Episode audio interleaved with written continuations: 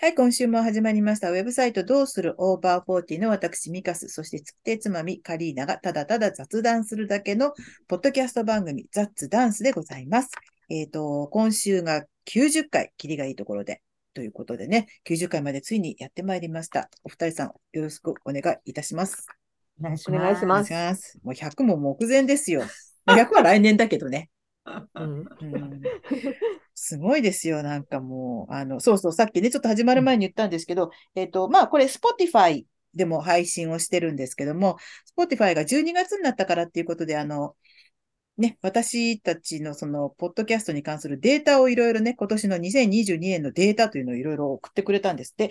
ちょっとね、あの、さっきツイッターの方にも、簡単なものはね、あの、ちょっと、アップしたんです。あポッドキャストそうなんですか？うん。で、これ多分ね、あのー見ていただけると、いろいろと、ちょっとね、この、うん、あの、いろいろとデータが見られる。あ、見られないか、雑ダンスにも飛ぶだけなのか。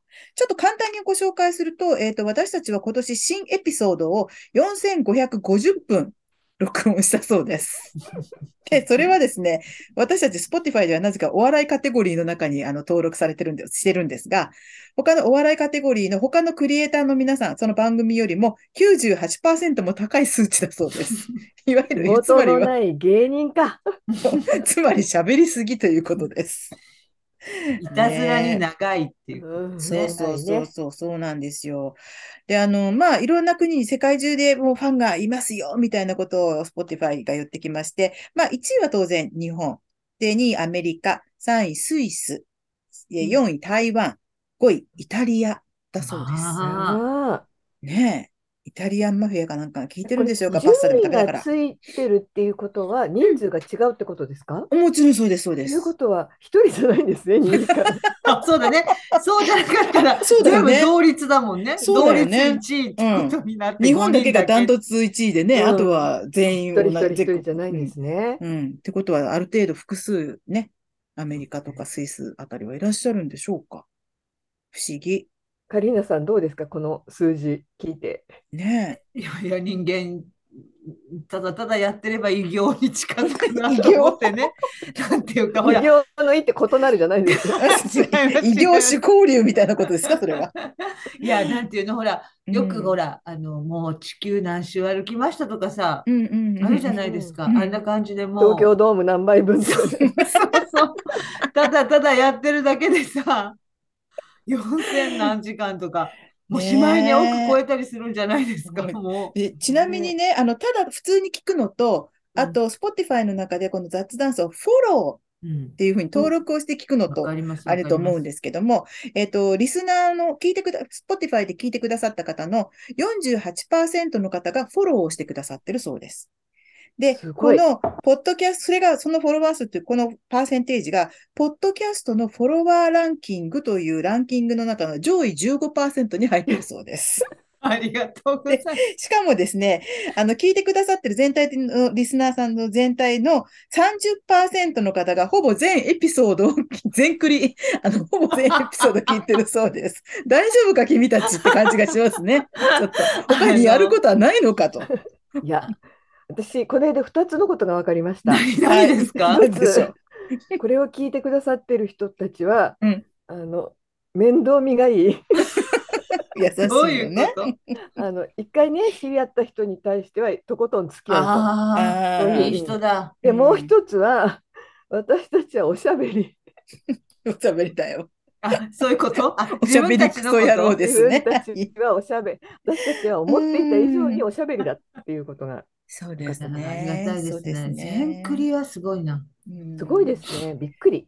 で、ちなみに、えっと、聞いてくださってる中の方、リスナーの中で、あの、まあ、いろいろな、他にもいろいろなポッドキャストを聞いてらっしゃると思うんですけども、ですで、か。その中で、あの、この雑ダンスを自分が聞いているいろいろな様々な、あの、ポッドキャストの中で、トップ10の中に入れている方、まあ、これ、聞いてる回数のあれなのかちょっとわかんないんですけど、うんトップ10の中に入れてくださってるリスナーの方が100人いるそうです。ありがとうございます。トップ5に入れてくださっている方が97人いるそうです。で、ベストワン、トップ1に入れていただく、多分、この方たちは多分一つしか聞いてないんじゃないかと思うんですけど、うんあの、65人いらっしありゃるそうです。がとうございます。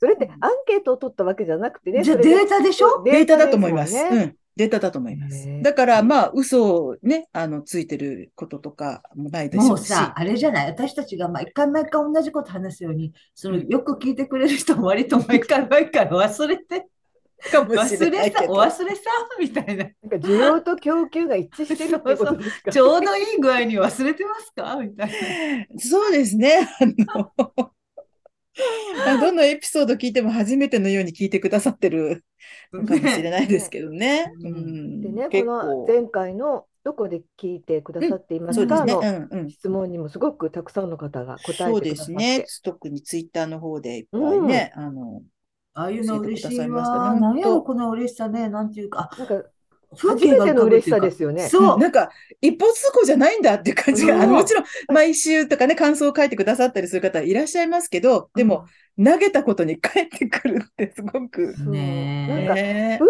章の感想とはまた違う嬉しさですよね。そうですね。うんなんか、私たちは暗闇に向かって吠えてるんじゃないんだっていう感じがしましたね、ちょっと。もうその覚悟満々で始めたのにね、うん。俺たちそうそうそう暗闇に向かって吠えてるんだぞぐらいな。誰も聞かなくてもいいじゃないかと いい。なってうん思って始めたのに。そうそう。うんこっちがね、楽しくてやってるだけなんだからっていうことでやりましたけどね。欲のなさが良かったんです。ねえ、いろんなところで皆さん聞いてくださってるんですね。通勤時の車とか、週末にお仕事をしながらとか、うん。ね、自宅で手芸をしたりとか、何かね、手を動かしながらとか。嬉しいね。嬉しい。いやっあと仕ぱりパー事終ソナルなわりとかも。のだよね、声の。そうですそうですね。はいうんラジオはそもそもそういうものだってラ自分もラジオ好きでしたけど、うんラジオではないけどなんかそうですね、うんそれに近い存在なんですねやっぱりね。ね。だから、また音楽を聴くのとはまたちょっとした違いがね、ありますよね、きっとねう。んあってほしいし。ここで一曲ってないですからね。そうそうそうそうそう。な いいですよ、私が歌ってもいいんだけど、そうだね。それ、それでもほら、著作権とかを侵害するそれで面白い。ねそれで、それで著作権にかからないように毎回ミカスさんの オリジナル曲オリジナルねナンバーを。なんかに似てるぞみたいな。そうそうそう。どっかしらでちょっとね、あの、歌詞とかメロディーがね、あれ？って聞き覚えあるような感じになっていくだけにもいいですね。そうですね。でも、いやー、こんな、こんななんかね、始めた頃は大ごとになるとは、ね、90回も大ごと続くし。大ごとっていうかね、なんかね特に変化のない大ごと、ね、うん変化のない。こんなに続くとは思わなかったこんなかな。数字出されちゃってもっていうのが、ねでも本当ね嬉しいですよ。本当ね、良かったですね。うん。まあね、世の中はまあワールドカップで盛り上がってるんですよ。お二うんお二方ご存知ですか？あのなんと結果だけは。あと私でもたまたま5時ぐらいに目が覚めちゃったあ年寄りだから。んで、ふってどうなってんだろうってつけたら、すうん。あ、そんな時間だったんですか？そうそうそう。やっぱよ4時ぐらいからですよ4時、確か6時とかの世界ですよ。私まだ今日テレビ一度もつけてないな。じゃあ全然その盛り上がり、ニュースで知っただけで盛りヤ上がった。フーニュースとかでしか知らない。そう、だからずっともう、だからその後朝のね、ワワイドショーというかニュースショーとかもずっともでしょうねう、。ワールドカップの話ですねでもちょっとだけあうのん、有名人知ってる自慢していいですか？あどうぞどうぞ。はい。私、あの、今日も今回もシュート決めた堂安選手のお姉さん知ってますって、ものすごものすごい遠い自慢やけど、そうなんですよ。え知ってるとはど、どれ、あのね、差しカメラマンなんですよ、お姉さんは。えーだからお仕事でそっかそっか。会ったことがあって、うんお名前がすごく珍しいので、うあ、そうですね堂安さんって、堂安選手の姉ですって言われたっていうね、もう。あ、そうですよね。そう思いますよね。なんか外国の人かと思っちゃった、最初、今ね、見そうた時も。そうそう。あお姉さんだから私ももお顔似てらっしゃいますよ。お顔もあんまりちょっと覚えてないし、誰ってはあんまり、ちょっとこの人かとも言えないけど、でも、あ堂安律っていうあの、そうですよ。音はもう覚えますよね、あれね。そうですよ、そうですよ。めちゃめちゃちょっとあの、霜降りの人に似てる人？似てないか。えっと霜降りのどっち？せいや背が高い方？うん、背が高い。あああ、粗品さんの方？でも粗品さんほど顔長くないですよ。うん、ちょっと長くない。あの人丸っと顔でキリッと 普通の顔でした、普通の顔でそうそう、丸顔のキリッとしたイケメンですよね。うんうんうんお姉ちゃんも似てますよへ堂安律っていうと、そのまま安藤夏っていうふうに言っちゃうんですよね。堂安律と安藤夏似てるね似てるなと思いながらね。ーうんああ、そっかそっか、なんですよ堂今頃大変でしね。ょうね、お姉さんもね。うねえ。ん、今ほん度本当におと。会いしたらもう、お礼言っとかないといけねませんね。え。うんえでーそしお礼、お礼ありがさんとうございます。が活躍してく。ええあ、頑張ってい。ただいてありがと弟うございます。さんのおかげでみみんなえね。皆。楽しますせていただきましたと。はい。やつですかね。まあ、そして、そしてね、ちょっとびっうん、くりしたのは、渡そうで辺すよ。徹さんですね。うーん、カリッと青春。私たちの世代はもうカリッと青春ー。ですあ、もんね。おいくつですか？61歳だあ、そうで私と同いす。年。え。私たち同世代ですよ、もうね。うん。私ね、だから、この始まる前も言いましたけど、その糖尿病をすごく患ってらっしゃったということも知らなかったから、ううん。んすごいびっくりした。まさかと思って。た。うん。なんか、結構ね、あ。の、入退院を繰り返して、いうろいろ手。術したりとかしてたんなんかですね。私心臓は何かありましたよね、一度。た。あ、そうみ心臓たいですね、心ね。臓のなんか虚う血じゃなく、なんだっけええな。あ、なんかそういうのうん。は何年か前に聞いたことあるような気がうんします。なんかね、あの、日本で一番。有名な芸能人夫婦ぐらいのポジションですもんね。本当、うん。うん。ね。カリッと青春早でしたもんね。よ。郁恵ちゃん、ショックですね。ううんん。美香さんはさっきからカリッと青春ってカリッと青春なんですよ。私あんまりカリッと青春ってカリッと青知らないで、春。宣あの、伝でしたんグリコアーモンドチョコレートうん、うん。うん。あれ、青マーシャル。春スターがやそうるそう。聖子ちゃんとかね。ジ。うん。うん。さよ青なら春スターでしたさ、もんね。あ、は、そう、それ、それ、それ、そグッの歌。バイマイシスターってやってね。あ、カリッと青春ってやるんですよ。それがそ、あ懐かしい。の人の歌か。そうです、そうです。うん。うん、だからほら、太陽に吠えろしか。あ、その後ぐらいですかね。太え、陽にえ、吠えろに出た後だったかな。渡辺徹ってそもそも。何で出て、ま、あ太陽にごく吠えろと太陽に吠えろ。太陽に思い出した。吠えろうん。うん。あ、そっの、そう、か。新人刑事みたいな感じで出てきたんですああ、けど。登今日知った情報。ですけど、うん。なんか高校卒業して、し、え？演劇界の東大と言われる新劇え？うん。なんだっけ？なんとか。文学座？あ、文学座？文学座、文学座うん。ね。入って、うん。で、オーディションを受けたら太陽に吠える。だから、なんかトントンって言ったみたいですね、そこの辺。ああ、だってかっこよかったもんうね。うん、ん。スリムでね。うん。スリムでねって言ったらあれだけど。でもその時がね、あねの子供の時は肥満児だったってことだかん。ら、あのスリムな時期が一時的か。だったんですよね。いや、あ私なんあ、か、あの二人が結婚したことは、まあもちろん覚えてるんですけど、うん。その時のこう、あの写真とかって見たの覚えてなかったんですけど、もうすでにすごい太ってたんですね。あ、あ、そうなんうん、もうその婚頃には太ってたん太だ。ってた。あの、一番かっこいい時のより全然二う回りがん。見回りぐえらいえ太ってた。あ、そうだったかうも。ん。じゃあ、うん。基本が、基本がそっちっていうか、まあ、太りやすいあれだかうら、ちょっともうん。油断すると、うコロコロっん。とこういっちゃう、あれだっでもたんですかね、若ね。い時とかはいくら糖尿病とか言われても、まあ自覚症状がなね。いとうなかなかん。ね。で結構ほら、食べたいものを食べてたって感じだったじゃないですか。うんマヨネーズが大好きで何にでもマヨネーズかけて食べちゃうとか、言ってたね、な。郁恵ちゃんに隠れてなんかこういろいろカロリーの高いもの食べちゃうとかってなん言っかタバコ。にしろ、お酒にしろ、食べ物にしろ、あんまりそういうこと気にしないみたいなことが、なんかちょっとね、うん。いい感じに受け取られる時代もありましたよね。そうね、ワイルドだろうって感じでうね。ん。うん。でもやっぱり振り返るっていうか、いろいろこう、もう60歳になって、60歳超えて思うと、やっぱり節制してる方が長持ちしますよ。そうですそりゃそうですよね。ね。それはそうなほんだよ。ね。う。うんん。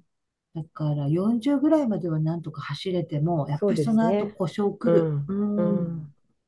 本当にそうですけね。ど、渡うん。辺徹ってあれですかね、その、さよならさの他には歌って思いつかないですよね。そうですそれぐらいだったら、まあ、中村雅俊も触れ合いがあると思う確かよに。ね。でも中村雅俊はなんか、もう一曲ぐらいあ俺たちりましたっけ？の旅とか、なんか恋、そうか、あった。恋人も濡れる街。角とか。恋人もね、あ、そうだ。そうだ。その後半ね、まあ、全然、うんあの、年いってからね、割と。なんか、塚公平のドラマ的な、映画そう、的なね。恋人が濡れるうん、街角。の主題歌。そうだ、う。そうんだ、そうだ、そうだ。うん、そうだ。小倉。圭とか桑田佳祐とか、割とそういう人たちと組んでましたよね、中う村雅俊。曲が、だから結構良かったのかもしれ。ない。そうか、じゃあ、あれですね。中村雅俊は曲があったけど、そうですね。ね渡辺徹え、渡はやっぱりその後は、俳優さんとバうん、ラエティっていう感じですかそうね。ですね。だってすご歌はもうそれくぐらいで終わっちゃったからね。かったし。そうそうそう。なんかね、あの、太っちゃってから、そういうバラエティとかのイメージの方が強いですようね。んちなみにあれですよ、渡辺徹、生まれは栃木県です。あ、そうなんですか。その後、うん、生まれは栃木県で、うちの割とそばのあれですけど、でも茨城県の古河というところでね、うんうん育ってるんですよね。もうでも60歳。え、あの、郁恵ちゃんっていくつですか？ね。私よりね、ちょっと上ぐらいだと思う。上なんだ。うん、なんか年下の旦那さんあ、ですよそうね。なんだ。うん。多分。なんかさ、この前、い63お、歳ですって。いおちゃんあいおちゃんうん骨折したじゃないですか。骨折みたいになるね。ううんん。ああいうの、だからあの年でやっぱりああいうことやらしちゃいけないよね。私ね自分そうやる方、あ、やらせる方もやらせる方だけど、受けな、受けちゃダメだよね。なんか、あったのかね、断れない理由が。あれ、私自分の身に置き換えても嫌やもん、そんな落ちるとかも。うん。ね、安全。だって、あの、誰かが言ってましたけど、ちゃんと安全性はチェックしたんですけど、みたいなこと言ってるけど、やっぱり若い、あの、うん。AD さんが落っこちるのと、うん。まあ、50、私たちなんかと同じね、50代後半の。女の人が落ちるのでは、全然そのかかる負担が違うから、う。ん、それで安全を確認しましたっていうのはおかしいって。うん。ってまたね。柔軟性のある、例えばボールのようなものをバウンドさせるのと、もうコッパ飯になるような、もう生卵落とすのと同じですからね。すっかすかなやつを落とすのでは、もう衝撃が違うからね。う。うんそれをちょっと本当にかわいそう。もう。ねうん。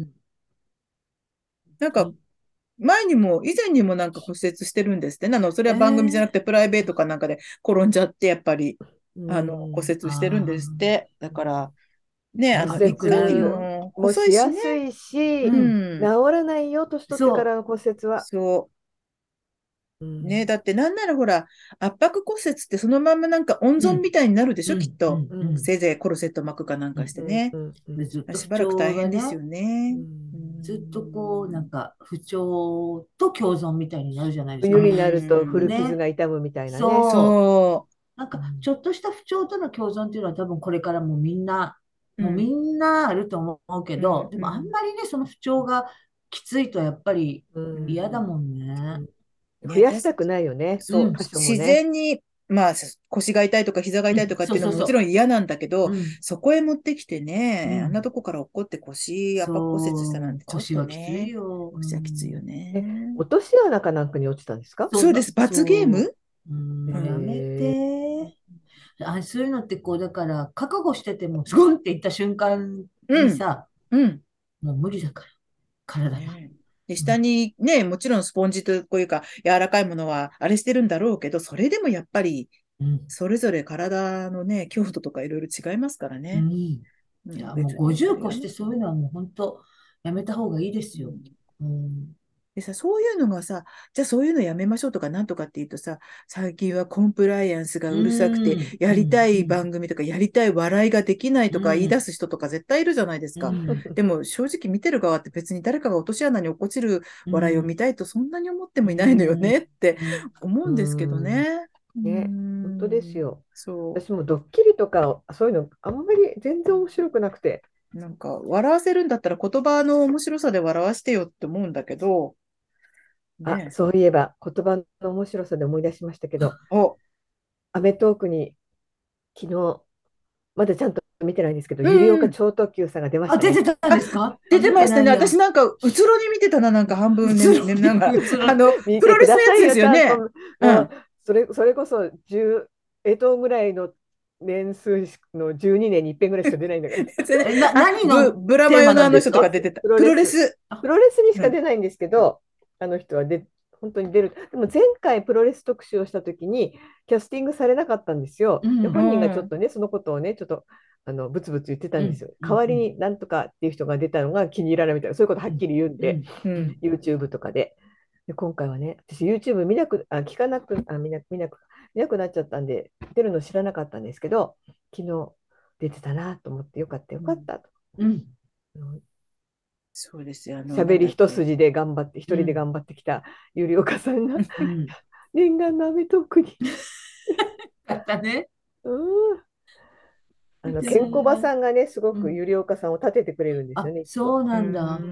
すごい本当にいい人らしいですよ、ケンコバは。ああうんそういうの聞くといい人なんだろうなと思いますよね。昨日はあれでしたもんね、蛍原さんもちょっと体調崩して、あ、そうそうえ、そう。え、うん誰なんですか、メインは。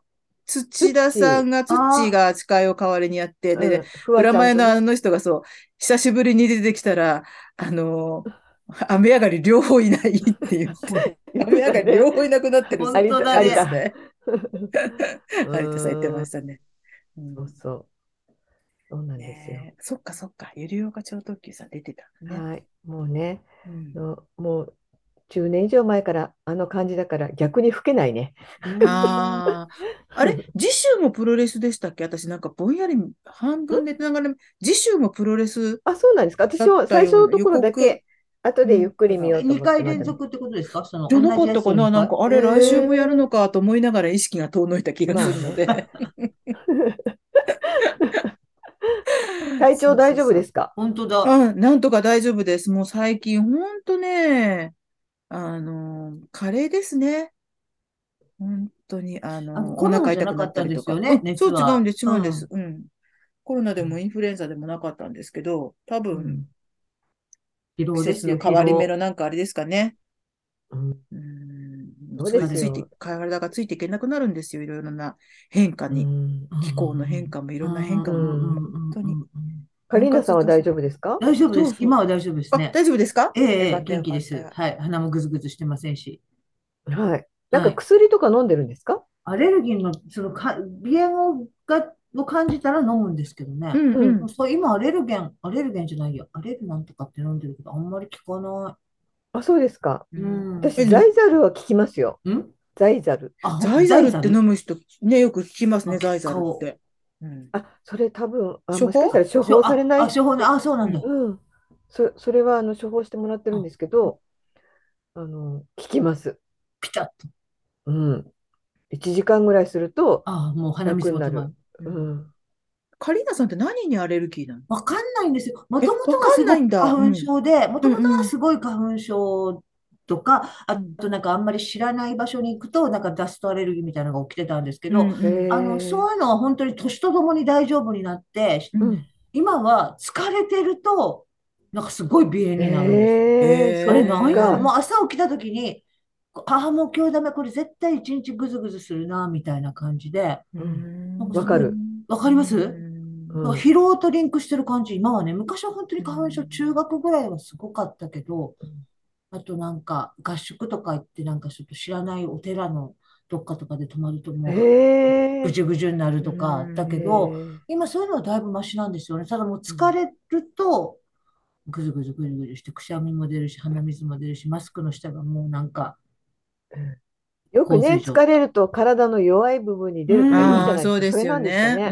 うん、かもしれない。うんうんもうあれつらい、もう集中力もやっぱりなくなるし。そうですよね。うん鼻詰まるっていうのはね。そうなの。あの花粉症の時期はもう3ヶ月ぐらい私、集中わ力かる。はないと思ってくださいってうん誰にともなく言いたいです。本当そなうね。ね。うん私もひどい時なんか友達と前、今からしばらく話すな、話さなくなるけど気にしないでねって言っても、あ苦しくて苦しくて。でも確かに年を取ったら楽になりましたよ。ありますよね。うん、あの、多分反応が鈍くなったんだと思う。そうそう。で、私、だからね、すごい、もともとはすごい偏頭痛持ちでもあったんだけど、これも年齢とともに、うん。あ、頭痛してるなと思うけど、なんか鈍い頭痛で終わるっていうか、うん前はもううんうん。ガンガンするような、ものすごい若い時、本当に中高時代とかって、その、頭痛信号の時に薬を飲むっていうのを知らんかったから、うん。そのままにしてて、今やったら、あ、ちょっとこれ頭痛くるなと思ったらすぐ飲んだらもう大丈夫とかあるけど、うんうんでもすごい辛かったんですよね、頭痛が。うんでもそれも今なんか鈍くなってるから、これ頭痛が治ってるっていうよりも、感覚が鈍ってんちゃうかなと思って。体の反応が、リアクションがね、ね、あの、鈍くなってきてる。多分。だから熱中症とかも気づかないかもそう。だからね、あの、アレルギーとかそういうのはもう鈍くなる方がまあいいっちゃいい、うん楽だからいいんですけど、うんうんちょっとそのね、熱中症とかそういうのは怖いですよね。うん気がつかなくなるとか。うんそういうなんか強い痛みとかっていうのがあんまりなくなったの。あとね、私、この間、誰か、え、沢子さんだったか、誰かに聞いて、そうなのかと思ったのが、うん。あの、ピアスうん。の穴ね、うん。私、ピアス開いてるんですけど、うん。あの、なかなかほら、塞がらないって、うん。あの、なんか私の友人の中にも何人か、もう何年もピアス刺してないのに、まだ開いてるっ穴がちゃんとしてっかり開いてるのよっていう人がいるんです。うん。でうん、それであ、そうなんだと思って、まあ、って聞いてたら、それって、年を取ったからで、若い人は、ちょっともうピアス開けて、しばらくね、普通につけてても、穴に固定しても、ちょっとつけないでいると、もうほら、戻りがあ早いか、お肉の戻りが早いから、下がってしまうんだけど、お年寄りって戻らないかあ。ら、あ穴が塞がらないのは、治りが悪いんだなそう治りが悪いんだ。うん傷の治りが悪いから、っていうね、大雑把に言ってしまえば、だからピアスの穴もピアスを使ってなくても、うん塞がらない、うん、開いたままでいることが、長いこともうん開いたままでいられるんですって。いろいろ出てきますね。ねえいいことも悪いこともね。そういうのはまあ便利だけどね。うんまあね、それは便利なんですけどね。ううんいろいろ出てくるうね。本当ですよね。食べ物か体調の話になりますね、どうしてもね。本当ね、どこが痛いか何が美味しいかって話しかしない。さっきなんか美味しいもの食べましたか？あ、美味しいも美味のしいものね。うんなんか本当に、あ、私、うんき、あ、食べ、美味しいもの食べてないんですけど、うん昨日、あの、小学校の勤務でうん学芸会を見ていたら、うんうんうん。時間がどんどん押して、うん。終わったのが12、もうお昼休みに全然かぶってたそれで、でも、あの、全部の学年がそうだったら、ただただその時間がうん。後、後にうんスライドするだけだと思って、最後まで見ちゃったんですよ。う。うんん。そしたら、なんか、その偶数の学年と奇数の学年って分けてやってたみたいです、そのコロナで。偶数のうん学年は、その押した時間でもう遅くなったんですけど、うん。奇数の学年は普通にもう12時、普段のお昼の時間から、うん。あの、お昼ご、あ給食食べられることができたので、うん。お昼休みに来ちゃったんですよ。私、昨日、あの勤務して、今の仕事でもう8年、今度9年になるんですけど、初めてお昼を食べられませんでした。がっかり。え、で、で、次食べたのは何時ぐらい ?5 時とか6時とか7時と夜か晩ご飯になっちゃった？帰ってからですね。あの、ちょっとね、ねあ、の、パンはちょっとだけつまんだんですよ。うんでも、それで終わりででしたね。あら、うんいや、それだけ。いや、私、本当、お昼抜いたことないんだって昨日思いました。うんえいや、でもお昼って辛い。給食食べるんでしたっけ？いや、それとも持ってくるんでしたっけ？私、あ、そっかそっか。好き嫌いが多いので、あ残しづらいから、うん。あの、もう頼まないにしちゃったんですけあ、ど、自分でお弁当持って行ってるんですうん。か買って、買ってます。はい。うんあ、でもそれも食べれないぐらいだったんだ食べれなかったんですね。うんはいいや、私そういうの弱いんですよね。弱いんです、なんかその私も。食事飛ばされるとか、うん飛ぶことになるとか、抜くとか、すっごいダメなの。うん私もダメなの。うんもう本当に。ごなんか、飯どうそうしよう、どうしよう。わかる。そういうのすごい淡々としてる人いるやん。いますね。うんいます、います。そんなの別に大大丈夫って言っていそうますけど、そうそう。私これやってしまってからにしようとか。大うん。なんか一日のスケジュールとか決まる時があるじゃないですか、いろいろちょっと忙しい。うんうんとえ、ちゃんと食事の時間取れるかしらって。それはおなお腹空いちゃうことが耐えられないってこと？それともスケジュールが変わっちゃうことが嫌だってことですか？お腹す、お腹すくのがお。腹空くのが嫌なおの。腹すくのがうんちょっと、あのちゃんと規則正しく食べたい。うんうんえ、美香さん平気？あ、もう私はまあ食いしん坊だからあれだけど、でも食べられなければ食べられないで、あの、やむを得なければ、そんなには。なんかつまむとかはしなくても全然？大丈夫？つまめないならつまめないでもしょうがないかなって思っちゃうけど。私なんかだからバイトとかでもさ、うんうん。そのこう例えば接客とかのバイトだとかレストランでも何でもいいけどさ、もうこう何時にさあ休憩行っていいよって言ってくれるかがいい上司だもんね。なんていうの？こう。そうだね。あーわかる？でもそうだと思う。それはそうだと思う。うん。ち。ゃんと食事時間についそう。てうん。のこちらのことを分かってくれる、そう。ねうん。認今行っ識してるといでとか。そうそう。目配りしてこれから。忙しくなるから、うん。今のうちに行っといでとかさ、うん。なんかもうそういう上司がいい上司だから、やっぱり私、確かにそうお。昼ご飯とかすっごいちゃんとしてほしい。うんうん。そうですよね。なんか今、研修でコロナなので、えっと、午前中だけの研修、午後だけの研修ってたまにあるんですよ。うん。で、まあ、午前中だけの研修は12時半ぐらいに終わるから、あとはすぐ何とでもできるけど、うん午後の研修って1時ぐらいから始まるから、うんそうすると、私、いつお昼をどのタイミングで食べていけばいいんだろうって、すごい気にするの。うん。あれ、なんやろ？私もそのタイプ。なんだろうな。まず、ちょっと、ひそのいくつか隙間があるとしたら、できるだけちょっとゆっくりできるところで食べたいやん。その、うんうんうん急いで食べずに。うんうんうんで、その、ね、で、またあんまり周囲にも気を使わず、なんていうか、急がなきゃとか思わないでいいような。そうすると、やっぱどのタイミングでご飯かっていうのは大事ですよね。であんまり早く食べなきゃいけないと、え、じゃあ夕方までお腹すくじゃんとかさ、お腹の状態ね。うんあの空腹に弱いんだと思います、自分は。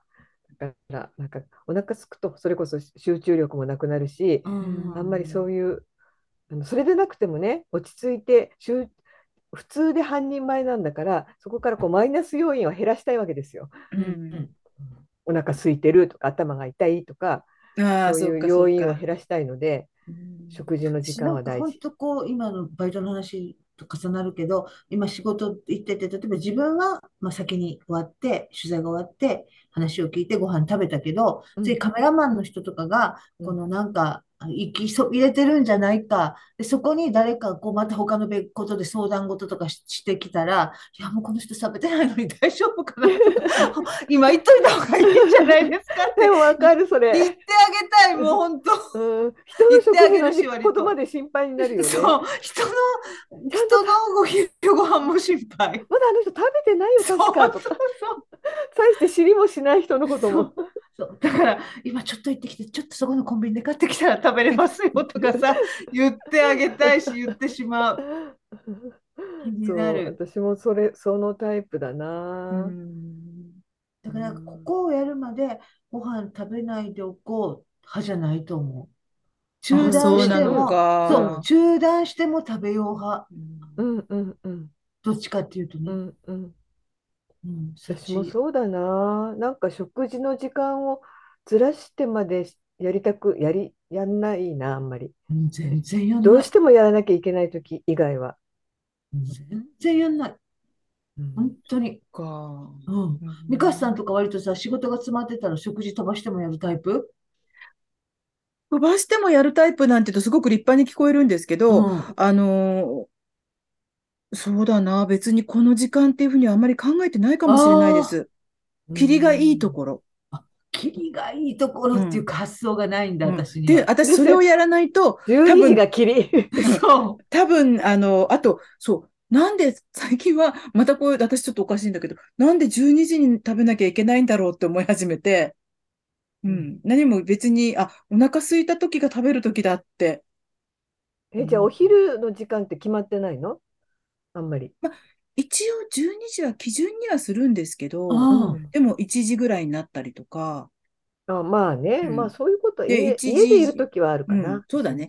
で、2時とかになっちゃったらもうこれはお昼じゃないぞって思うから、ちょっと軽めにしたりとあか、ちょっとおやつ的なものとか。うんうん。そうそう。本当は規則正しくちゃんと食べた方がいいんですよね。時間を決めた方が。規則正しくとか言うんじゃないと思う、私の場合は。なんていうか、どんだけ追い詰められてても、あの、キリのいいところで発想になってないの。うんこ多分ね、私は霧のいいところまでやらないと、うん一旦そこで休憩入れちゃうと、ズルズルする自分がいるからかもしれない。うん私ほら自宅で仕事してるから、ううん。で、自宅で、あの、事務作業じゃないけど、ちょっとほら、そういうことをやってると、うん、霧、ここ、ここまでって、あの、ここ、今日はここまで。それで、この今日の中でも、午前中にここまで。午後にここまでとかってき課さないと私ちょっとだらしなくなっちゃうので。いやいや、偉いよ。気がついたらちょっと、あ、もうこんな時間だったっていうことはたまーにありますけどうんね。あうんうん。それありますね。でも、その前にお腹すくから。気がつくの。あ。そうそうそう。だから、キリのいいところっていうふうにあんまり考えたことがないなって、そう、今話を聞いてて思った。ううんんだいたいご飯したよって。あ、12時だから食べようとか。食べようとか、うんうんうん、そそううそう、なるなう。んそうです。本当、自分はそうやなと思う。だから、なんかこう、物事、まあ、遠足でもさ、こう、あ例えばショッピングとかでもさ、友達と行くとも、今はないけども、もうすっごい若い時とか行くと、お昼をいつ食べるかって、これ結構さ、個人差出るじゃないですか。なんかすごいやっぱ後回しにしてもいい人と、もう11時ぐらいから どこで何時にいつ食べるのかなって思う人と一緒に行くと、もうね、うん。やっぱりうん。歩調がちょっと合わなくなりますもんね。私はだって大うん。体もうす、もう会って、11時と、もう何、10時半ぐらいから待ち合わせしてショッピングしようってなったら、もうその時からお昼のこと考えてるぐらいの人やから、うん。早く食べたい人やな,、と思う、すっごい。うん。うん。私だからなんか人と映画とか見に行くのあんま好きじゃないかも。あ人と会うときはさ、あの、ランチが基準になりません？あ、確かに今は私も最ね、初にランチまずをして、そうだね。その。後にちょっとフラフラ今はね、そうだね。今はランチで会うっていうのがまあ基本ですね。ううんんねいろいろあるんだよね、本当に。食に本当に興味がないという人もいるからね。いますね。うんうん。何でもいいって旅行先でもファストフードでいいとかね。あいう人一回聞いたことあるな、どっかで。でも私なんかそこに行ったからそこの名物を食べようってあんまりないかもな。ああ、あそんなにはうんうん私もそこまでないと思う。ここまで私はありますよ。うん私、食べるのさ、結構その、並んだりとか、うんなんかいろいろ大変なこと出てきません？なんかその有名並ぶ。のは嫌い。並ぶのはもうイライラす。私も本当気が短いので、だから予約できるんだったら予約していって。うんうん今意外と別に有名店とかじゃなくても、例えば地元のどっかで、ちょっとしたとこで、あの別に高くなくてもご飯食べようと思っても、大抵予約そうだね。ですよまあね。予約してないともううんなかなか入れなかったりとかね。うんうん。今、美術展もそうよ。美術展も本当に早めにチケットあ取って予約しとかないいと。ね。本当入れない。一つはコロナで入場制限が多少はあるっていうのと、うんもう本当に入れない。もう、じゃあフラッと行ってちょっと見てみようなんていうのは難しいんです無理人気ね。のあるのは、特に後半ね。ね会期の後半はもう本当大変ですよ。そうだね。密になっちゃうもんね。ね、う、うんん予約ですね。うんきっとそこまでしていこうって思うほどのあれなんだな、人間じゃないんだな、私は。食べ物？美術展。ああ、何に対しても温度が低いんだ。あ、でも私もそう、ほら、何分見たらいいのかなとか考えちゃうぐらいの人間だから。うんうんそうかもね。な、うんそうだね。その、どうしても是が非も、是が非でもっていうのはなかなかね。ううんん。そうですよね。そこまで熱を持って、あれできることって、そうそうなんかね、大人になってくると特にな、ね、減ってきますよね。うん。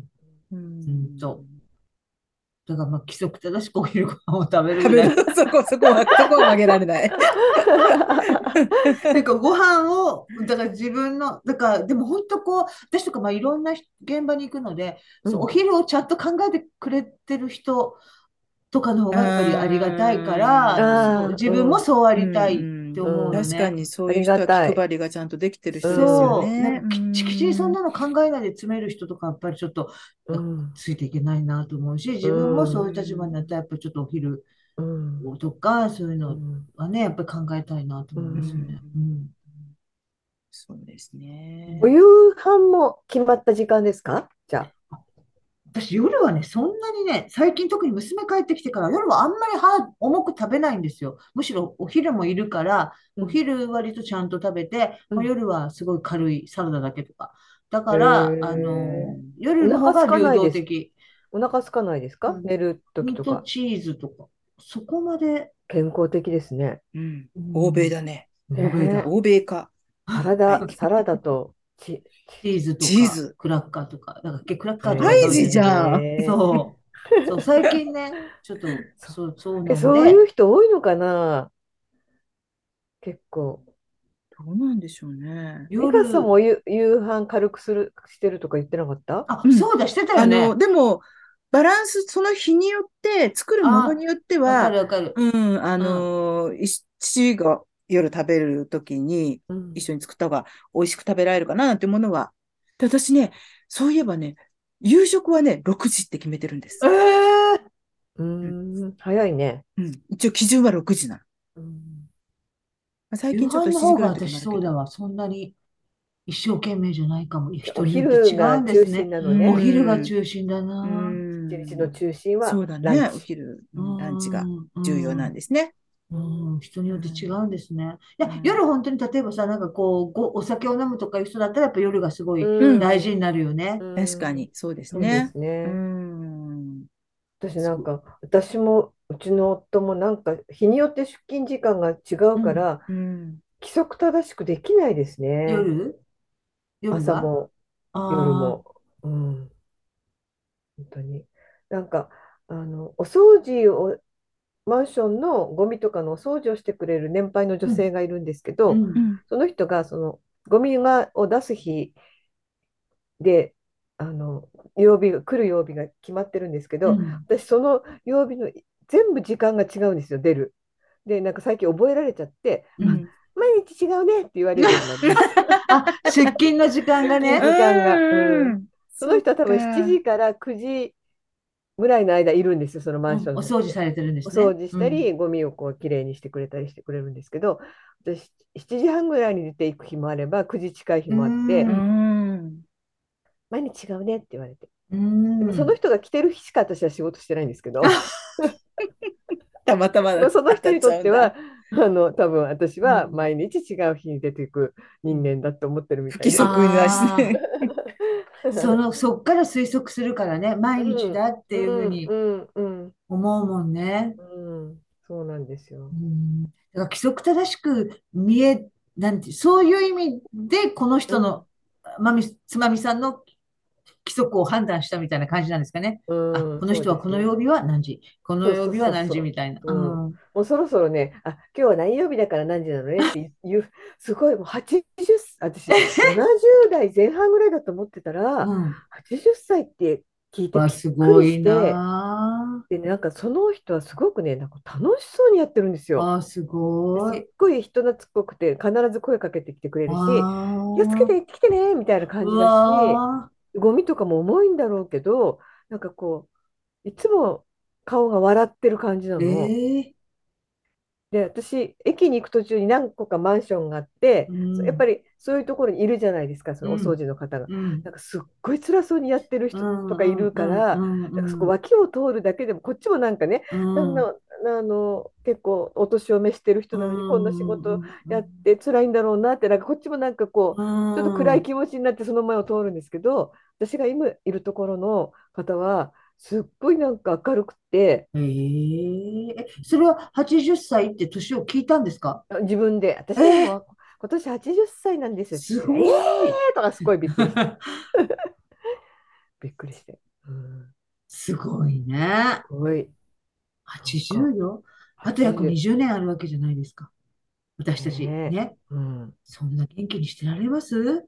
へえねなんかね、うんもうすごい素晴らしい先輩がいるっていう本当だよ感じですよ。本当本だっ当。ていつもいつも明るいんだもん。で、なんかその人が休んでるの見たことないんです。その決まった曜日ですけど、うんうんうんだから多分健康なんだろうなと思います。本当やね。だから例えば朝の2時間だけ働くっていうのが、うん例えばこうリズムになってたりするんかな。うん、多ある分理想。的かもね。うん、で、ちょっとお小遣いもうん、ね、うんプラスしてもらえてみたで、いちゃんな。とあのエレベーターのところ拭いてくれたり、こううん各部屋のこうあのドアのところにこうポストがあるじゃないですか。はいはいはいそこもね、こう拭いてくれるすから、ごい。あのパタパタとか音がするんですよ。うん最初はびっくりして、うんなんだなんだって、うんあのインターホンも鳴ってないのに、うん。そしたらその人がこうそ拭いてる拭いてくれる音だっていうことが分かりました。いやー、そんな拭かないですよ、普通そんな。そうですようね。んすごい丁寧にお掃除してくれる。じゃあもういろんな世間話もししたりするんですか？しますえ、へえ、します。何？さ、あ寒いですねとか。そうそう寒いですねっても言うし、うん。なんかそう世間話しますね。うん。よく知ってるんでしょうね、マ、マンションの事情を、その方はでし。ょうね。まあ、聞うんかない。で、なんかね、背中、あ、もう若い、あ、なんか、なんか、あの、今日雨、雨だから、うん雨で大変だねって言って、ようんく背中を撫でられます、私。へえ、頑張って行ってきてねみたいな感じで。何それいい話じゃないですか。小娘扱いなの。それ、なんか嬉しいな。80歳の人から見れば、私はまあ小娘でいいのかもしれないですけど、でもね、もうだんだんこう、世の中的には小娘扱いなんかされないから、うん。親ももう母親もいないし、うん。いや、嬉しいですよ。小娘扱い。でなんかポンポン、いっていってらっしゃい、元気に働いてきてね、みたいな感じで言ってくれるの、いつも。いや、素尊敵な敬してるの80歳。うん、素晴らしい。80歳なんですって、お掃除のあ方ね、今。ら美香さん、今ちょっと席をちょっとすいません。あの、今。今、あの、回覧板がこんな時間に回ってきて、ちょっと。お隣の奥様。ねそうかそういう素敵な先輩って街にいるんですよね。いますね、うんそういうね、あの、身近にいるんですよね、きっとね、うんたくさんねう。んう。んそうなの。いるんですよ。80歳でそんなにニコニコ生き生き働けるって素敵よね。うんだって簡単なことじゃないもんね。うんそりゃそうですよね。うんうん、80歳か。うん。介護の業界って本当高いですよ、年齢。どこの教会が介護？うん。あと働いてる方の？そうなんだよねうん高いよ。70代とかざらにいますからね。うん。うんシャキシャキしてた。あの、うちの夫の病院とかの介護士の方も、本当に年齢高い人もいた。うんうん、もう入浴の時とかも汗だくでやってくださってた。ううんんそうなの。入浴介助とかしてくれるんですよね。結構あれは重労働ですよね。夏は特にねうんいくら年寄り相手だったりとか、ご病気の方相手だったりとはいえ、いやいいやいや。皆さん硬い割とね、しっかりしてたりとかするかあら。と、あの、ね、こう自分がや動いてほしい方に重心とかかけてくれないと、うん。ものすごい重いしね。うん。ううちの夫の母だって車椅子の異常がすっごい大変だったもん。うわかる。んだって、あれでしょ？だって、つまみさんところのお母さんなんて、そんなに体重が重いってわけじゃないですよね、確か30ねキ。ロ台でしたよ。今は40キロになりましたけどう。んそれでもやっぱりちゃんとこっちにやりやすいようにこう抱きついてくれたりとかなんとかってしてくれればいいけど、そうもね、いかないとやっぱりさ、大変ですよあれ、ね。自力で支え、なんていうの、自力で自分の体を支えられる人の介助だったらまだいいけれども、うんうん。それがないとやっぱ本当に、もちろんいろんなテクニックを使って、うん。あのね、重心移動を上手にされるけど、でもやっぱり大変ですよね。うちの夫なんて痩せたと言っても、やっぱりもともとのがたいが大きいし、骨が大きいから、うんうんそんなに体重落ちないし、すっ背が高い大人とかね、大変だようんね。大変やったと思う。うん本当に。うん。ねだから今いろんなところに、こう、年齢高い人いますよね。まあ自分も高いんだけど、うんうんそうなんです。昔で言えば十分高いんだけど。うんまあ私だってこの年になって働いてるなんて10年、20年前は思わなかったですもんね私。も思わなかった。だからって言って何してるかなんてイメージもなかったけど。うん。だからね、80ぐらいになって言ってるのかもしれないですよ。この年になって働いてると思ってなかったのにね、みたいな。またね、また、まだ、80だね。長いよ、あと20年。うん私も自分の住んでるマンションのお掃除とか元気にしてればいいな。してられればいいな。毎朝、あの、お掃除のおばさんに会うのよ、なんて言ってね。若い人たちで、ばあさんとかね、言われてね。うんでもな、若い人たちにとっての、いわゆる、変な言い方だけど、若い人たちにとっての大人になれるといいですよね。前も言ったと思うけど、そうです多分大人になればなるほど自分の上の人がいなくなるじゃないですか、うん。大きい人たちが。私ももちろん大人だけどその不安そう。昔は親がいたとか、そう、親戚のおばさんがいたとか、そういうのあったけど、相談するべき大きい人たちがいてくれたけど、そういう人たちがどんどん亡くなったりとか、ちょっと、あの、変な言い方だけど、頼りなくなったりとか、ね、ぼんやりしてきたりすると、もう私の上には誰もいない、うん私にとっての大人はもういないんだって、それがすごく不安になるんだけど、そういう80とかでもシャキッとしてて、そう、私ね、いたんですよ、一人。あの、カナダにいた時の私の友人のお母さんが、えっと、90歳で亡くなったんですけど、去年かな、今年か。でも、その時に年を取るのが、ちょっと彼女と話した時に、年を取るのってやっぱりほら病気があったりとか、それこそ親の認知症とか見たりしてると不安って言ったら、彼女はものすごく人生を楽しんでる人で、もちろんそれは元気だからできることなんだけど、あのー旦那さんを亡くしてから、一人でお家に、普通のお家に住んでてもしょうがないからって言って、そこを売り払って、老人用の、それこそ旅立ちみたいなマンションに入るんですよね。で、そこは認知症の人の棟と、それから体がちょっと動きしづらい人の棟と、元気な人の胸棟とこう分かれてたんですけど、そこで暮らしながら、あの、一生懸命、なんだろう、あの、パソコンも使えたし、で、インターネットで、なんか最近ちょうどコロナでライブ、うんと、コンサートとかに行けなくなっちゃったけど、インターネットでそういうのを配信してるっていうのを知ったのよとかって言って、それを大きなテレビの方に移して、一緒に他の部屋にこう住んでいるおばあちゃんたちを呼んで、夜な夜なワインを飲みながらそれを見てるとかっていう、そういうような生活をしてた人で、でなんかっていうと私その人がもう本当目標だったんだけど、うん。ある日やっぱりでもあちこち痛くなったりして、いくら50、あなたよりはずっと若くても、でもしんどいって、年を取るのが怖いって言った時に、その人が、私を見なさいって。うん。で、私はもうすぐ90だけど、私、あの、辛そうに見える、悲しそうに見えるって言って、いやいやいや、私は見ててすごく羨ましいと思う。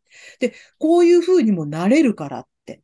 それはまあ、もちろんあなた次第とまでは言えないけど、病気とかね、それはもう個人ではコントロールできないけど、大丈夫、大丈夫って、私を見てなさいって、私をお手本にしなさいとか言って半分冗談みたいに言ってた人だったんですけど、でも彼女は癌だっていうことがあるし、ちょっと具合悪いなと思って見てもらったら癌だということが分かって、で、こういう治療、こういう治療もありますよっていうのを、それを一切いいですって、もう結構ですって言って、最後まであの家族と一緒にそのマンション、老人のそのホームのところに家族来てもらって、最後結構あの楽しく過ごして最後を迎えたんですけどね。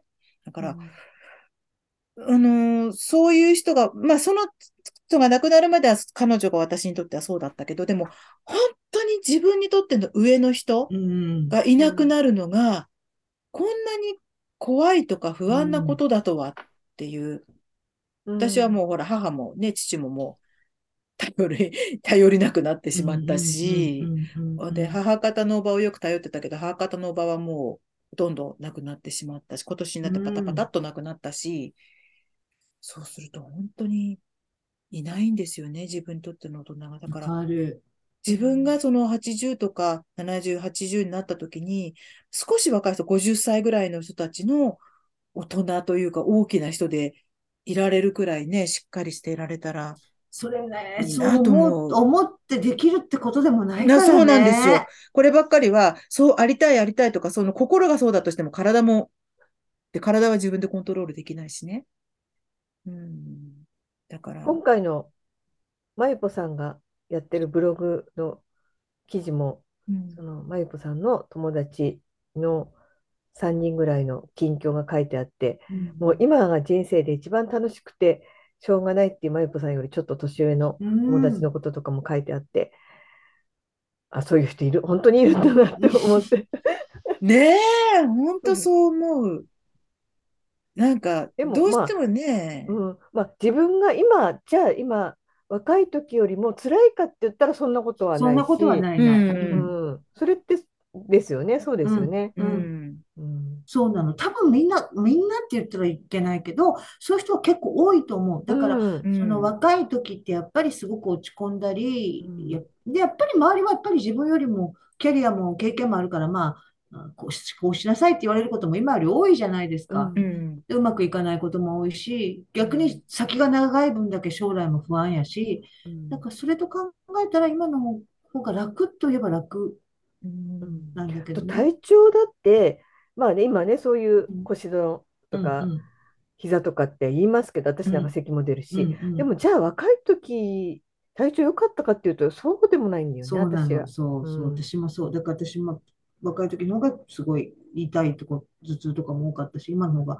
安定してるっちゃ安定してる。うん若い時は若い時なりの不安定さが確かにありますもんね。頭痛だったりとか、それこそ、ねまだほら、生理があったりすると、それが月々ね、うん辛かったりとかってそれに伴うなんか不快感もあるしね。あるよね。やたら物もらいとかできたり、口内炎できたり、ああ口内炎できた。あと、大したことないけど、なんかやたらあちこちにあざができたりとかね。うん何？っていうような。やっぱうん動く量が多いせいか、なんか捻挫とかもしたし。そうだね。よね。だから、そういう意味では、まあ、安定してるっていうか、うんその感覚どんまがな部分もあるんやろうけどう、感じながら戻るけどね。そうそうそう、戻る戻る。戻るけど、でもまうあ、だからそうなんだけど、やっぱり、うーん、本当上の人がいなくなるっていうのは、ね、こ私は本当そうですね。心細い感じがすごくしますね。うーん。上の人がいないっていうことがうん、いなくなっていくと。うん、確かに。うんなんだろう。誰に頼る、頼る、頼ってたわけでもないんだけう、ど、なんかさ、そうう、んあとさ、上の人がいなくなって、どんどんどんどんこう、上の人いなくなったなーって思っていくわけじゃないですか。うんこれからずっとずっとずっとずっとね。で、パッと振り返ると、まあ全部、全自分より若いんだけど、うんうん今度そっちが、偉い、偉いじゃないけど、うんうんうんわかる？わかる。たわかる。ら、ずっとこっちを見て、こっちに自分より立場が上の人がいるような気がしてたけど、うん。振り返ると、もうそっちが全然あれそうね。そう、これが辛いよね。ポツンみたいなね。そう、今そう、今まで上を見てその人たちを頼ってきて、それがなくなったから、うん。私がじゃあ上に立ったのかっていうと、そそううでも思って振り返ったらね。全然そうじゃない。そう。あれ、あれも知らんやろ。これも知らんやろ今こうなってんのよ。あれも知らんやろ。あ、みたいな世界あごめんなさいとかってなるわけさ。そっちの世界にいるっていうね、こうの、ん確かにそうだね。うん、今度は自分が弱き者になってしまなっったみいなてしたまうっていうね。こと。だからそれと上がいなくなるってシンクロしてるから、うんそれがやっぱり年を取るなんか割と本質的な不安みたいな。そうかんそうだね。うんそれをちょっと感じる瞬間ってやっぱあるもんな、今でも。うんうん。なんか。それも全部ひっくるめてなんか心細い感じになるうん。うんうん。心細いってそういうことだね。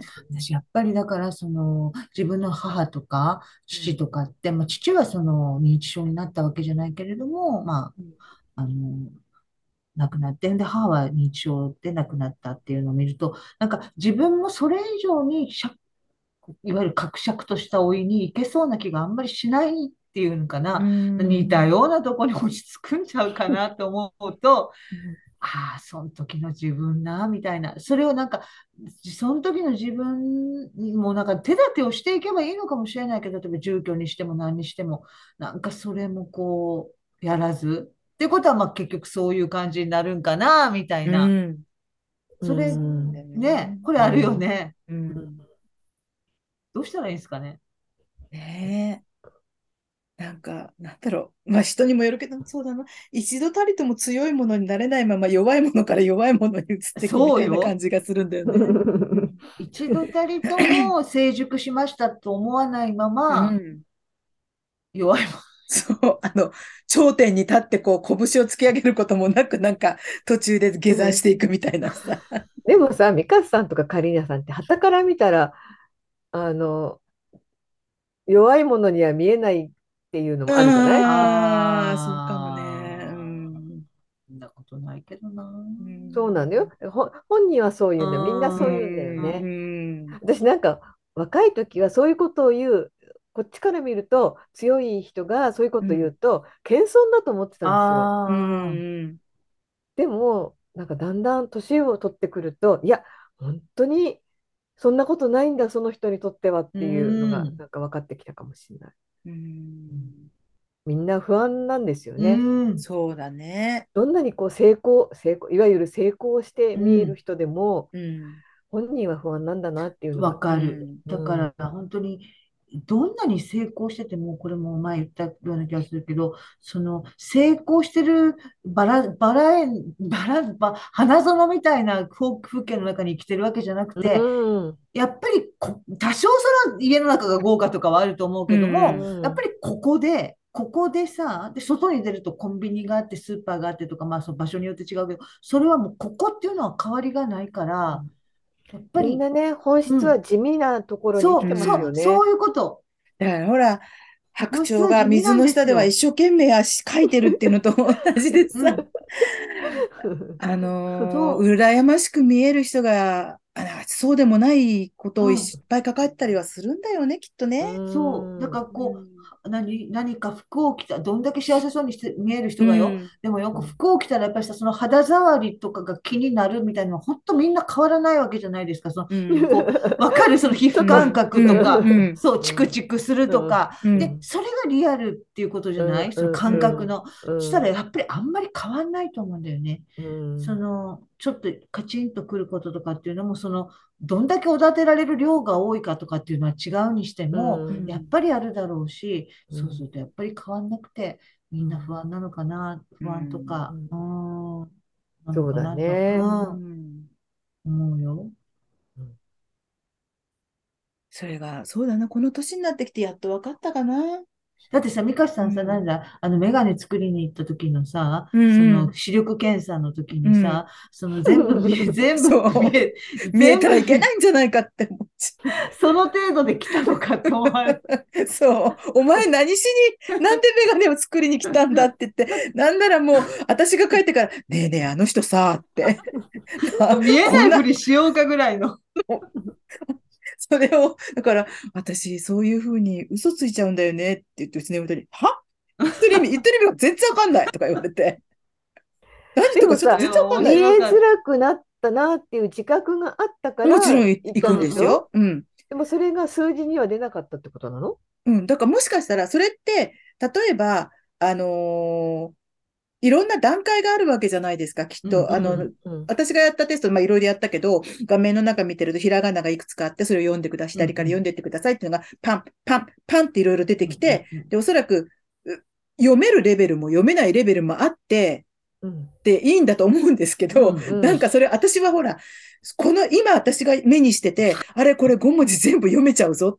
これがどれくらいの視力なのかがわからないから、うんあ、これが読めるんだったら、あなたは例えば0.5ですよとか、0.3ですよなのかもしれないけど、うん。私にはわからないから、うん。うん。もしかしてとにかく全部読めちゃったら、お前にはメガネを作る資格はないと思われるんじゃない？何しに来たんだこいつとかって 思われるんじゃないかとか思っちゃうわけですよ。うん。私。そういうふうなとこを気にする人には見えないよね。やっぱり前もでしょ？よく言うけどね。あの、パッと見外、ね、パッと見そんな感じでは見えないですよね。だから私、昔々は、それに似た話で、昔々、私がまだ高校生ぐらいの頃に、あの、近所の本屋さん、ちっちゃな本屋さんが、本屋の一角を使って貸しビデオを始めたんですよ。うんうん映画のビデオ、あビデオテープをね、んあの貸し。で、だけど、そこってちっちゃいから、いすごく興味が田舎だから今までなかったから行ってみたいんだけど、うん行ってみて自分の欲しいものがなかったら、うんあ、いいやって帰ってくるうん。それが悪いような気がしていけないって私な、妹に言ったんですよ。で、うんはなんでって。だってさ、って、きっと、そうだ、ビデオコーナーを作ろうと思って一生懸命こう、そうだ、そうだって、いいこと思いついたと思ってビデオコーナーを作ったのに、お客が来たら何にも、あ、見るもんないわと思って帰っちゃったよってなったらあー、傷つかれるようながっかりすると思うんだよねっうんて。なんなら、反対していた奥さんかなんかに、ほら見てみなさいよ。あの、こんな狭いところでやると、私そこまで考えて、こんな狭いコーナーでそんなことやるから、こう、あの人だって何も借りるもんないわと思って、帰っちゃったじゃないとかって言うんじゃないのかなと思ってって言って、また妹にそれ言ったら、バカじゃないのって言われて、でもそれはちょっとわかる気がする。うん考えちゃうんですよ、私そういうあこと。ー想像力豊かなのうね。んうん結局さ、そういう妄想力があるんだよね。そうそうそうそう、妄想力なんだよね。うんうんそれをいい方向にすれば、バラ色のこうなんか妄想ができるんだけど、うんうんうんどうもこれをしたらこの人がこんな風に傷ついちゃうんじゃないかとあか、うんそれんな風にしちゃったら私ってすごく悪い人なんじゃないかとかっていう方向に行っちゃうから、うんそれは本当にわかります、わかりますうん。それは妄想力をスイッチすればいいね。うんそう。ありますね。うんなんか、あの、とんでもないこうリアクションが返ってきたけど、え、なんでって思う自分の方が、あの、間違えてて、もしかしたらこの人に、こんな、こんな、こんな事情があるんじゃないかって、絶対ないことを想像で。結局、ただその人が聞き間違えてたっていうせい、あの、が分かったときに、あの時私なんであんな、どうしようもないことまで想像して、それを納得しようとしたんだろうとか、あわかるわかる。うん。何なんでしょうね、それはね。でもね、何なんなんかわかる。ねよくありうんますね。うん私もある、そういう時は。ううん勝手に自分で空回りしてるだけなんですけどね。うんうんそうなの空空回り回りなんしてるだけでね、これね。後で考えるとそんなこと考えた自分が全然変なんだけどその時はそういうことを考えてまで納得しようとしてた。うんあああ、自分がねそうだうん。大体外れてる。そうな外れてそうそう、外れてると思う。そうなだって突拍子もないんだもん。そう。で全然そういうことを気にしない人がひょってきて、どうしたのって言って説明すると、そんなことあるわけないじゃん、ただその人が間違えてるだけだよって、言ってか去っていくと、うん。ああ、そっか。って思うあるそうね。目が覚めたりして。う。んだからさ、その、美香さんのメガネ屋さんとかさ、そのビデオ屋さんでもそうだけどさ、うん。結局こう、いっぱい来てるから、うん。その、美香さんより思い込んでええわっていう人はもっといっぱいいるはずで、なんだけど、確それを忘れんだよね、あの、うん。お客さんの間は。うん。うん。なんかほん、あなたみたいな症状の人はもういっぱいいますよってうん。分かってるんだけど、なんか一観客、一お客さんとか一患者で行くと忘れるよね、それを。うん。うん。なんか自分、やっぱこれも一種の自意識なんですかね。そうだと思いますよ。自意識がね、強い、なんかそんな時だけに突出してしまう。うん。もっと別の方にね、突出させればなんかいいのにね、自意識。難しいよね。ねえそうなの？うん。うん。ほんと。ねえうん自分でコントロールできないんだよね、知識。そう自意識そうそうなのにねそう。うん。自分の意識なそう、自意識なのにね。うん自分の意識なのに自分でコントロールできないんだもんね。うんできないね。ねでもね、なんか自分以外の人たちはうまくコントロールしてんのかなとか思っちゃうよね。でもそうじゃないよね、きっと。そうじゃないんだよねうんそうじゃないんですよ、そ皆さん。うん、みんなそうじゃないんだと思う。まあ、私みたいな変な想像する人いるかどうかわかんないけど、でも、あると思う、あると思しう。てるよ、みんなしてるよ、考えすぎちゃうとかね。うん。だってさそのほら、あの今、ビュッフェとかでもさ、例えばローストビーフとかだったら、まあ、焼いてくれるところとかもあるじゃないですか。うんそういうところでもさ、例えば、いや、もう2回はよくても、3回はさ、だね。こいつ高いもんばっかり食べるとま思えた来たよ、こいつ。考え出したらもういくつもあるもん、そういうのって。そう確かにね。ねうんそんなことをね、その5回も6回も行くんじゃなかったら2回と3回の違いなんかあんまり変わんないんだから、むしろ向こうは、あ、美味しかったんだな、ありがとうです。そうそうそう。うんでもやっぱりそういうこと考えるもんね、なんかね。こんな風にしたらちょっとね、みっともないんじゃないかしらとかそうね。うん変な人だと思われないかしらとかね。まあでもそれがあるから、マナーよくやってうん、るのかもまあしれない確かにそうですね。うん。うんスーパーに行って出来合いのお惣菜買えばさ、いつもこれ買ってこんなことばっかり思われないかしらとかさ、そうそういうこと、そういうこと。ね、毎日がこれじゃないんですよぐらいのオーラを出してみたりするじゃないですか。誰も気にしちゃいないのに。なんか父親があのなんかいろいろおかず買ってきてくれみたいなことを言ってた時期があって、お寿司っていうのもあったんですけど、うんなんかそういう時は駅前のスーパーにそういう出来合いのお惣菜をいっぱい買ったりしてたんです。うんだってこれ私じゃないんですみたいな。で、それでも、こう、身振りでも手振りでも出されへんやん。なんかこう、なんか どうするの？それ私じゃないんですよ。もうなんか、もううん、これでいいのかな？ぐらいの格好がみたいあなお父さん好きかな？とそうか。そうそう。あ、お父さんあれかな？やっぱりお寿司はなんて光り物じゃない方がいいのかな？時とか々さ、聞かれないのに答えるおばさんとか、聞かれてない多のに、分それがあるんあれだよ。それなのね。だから分かってあげようよ。うん私は好きじゃないんですけどとかさ。息子がさ、とか言う人いるそうなんですね。って聞いてあげよでもいいけど、どうでも本人はねつい言そうっちゃうんだよね。先走って弁解してんのね。うん私なんとも思ってませんよって思いながら作って。ますよみたいにね。そうそうそうそう、あるんだと思う。そういうのを言いながら、本当レジの人も聞いてないのに、うん言いながらレジしてるおばさんとかいるもんね。そうなんばっかり毎日毎日嫌なんやけどねとか、も誰も聞いてないのに。そうそういうことだったらさ笑い話だけどさ例えば、そんな深刻な病気だったらそういうことだよなんかさ医者がよ医者が一番あのな納得することを言いたくなりません？なんか聞かれた例えば時どんなこと。の？なんかこう何かこう症状はどうですかって言われてて薬を出してもらって、うん。で次に行った時にうん。そんなにそんなに聞いてないような気もするんだけどあ前よりはちょっと ああ、でもそれもあなんか医るかも。者を満足私ないやそんなことしなくていいのにね。ニュアンスがちょっと違うんだよなと思って自分の本当のニュアンスと。ああ、でなんかそれはね何がそうさせるんですかね。何がそうでちょっとお医者さんがそれであ自分がこうねあの処方した薬が間違えてなかったんだってちょっと満足そうにする顔を見てほっとして、あと私何やってんだろうとか あるある。なんとなくね、うん。そんなあんまり真逆のことはもちろん確かに言いうん、ませんけど、そうですね。あと、もっと深刻なこととかそういうことはね、やっぱちゃんと言うけどなんもと、なくちょっと楽になってるかなみたいなこと言って、なったか？私って思い。あー確かに。でもわかる。ね、本当にしんどかったらできないけど、でもね、うん。ありますよね、そういうのね。ん。やっぱり人って期待に応えたいんかね。うんかもしれない。できるだけイエスできるだけイエスって言ってあげたいうんっていうかね。うん期待に応えたがりなんですね、きっとね。うん。だから、これお似合いですよって言われたら、どうかなと思ってても、なんかこう、それがものすごい喜んでるような感じだったら、ありがとうございますって喜びたい、喜んであげたいような気になるしね、うんやっぱりイエスっていうう。んやっぱりノーっていうね、エネルギー使うもんね。うんうん。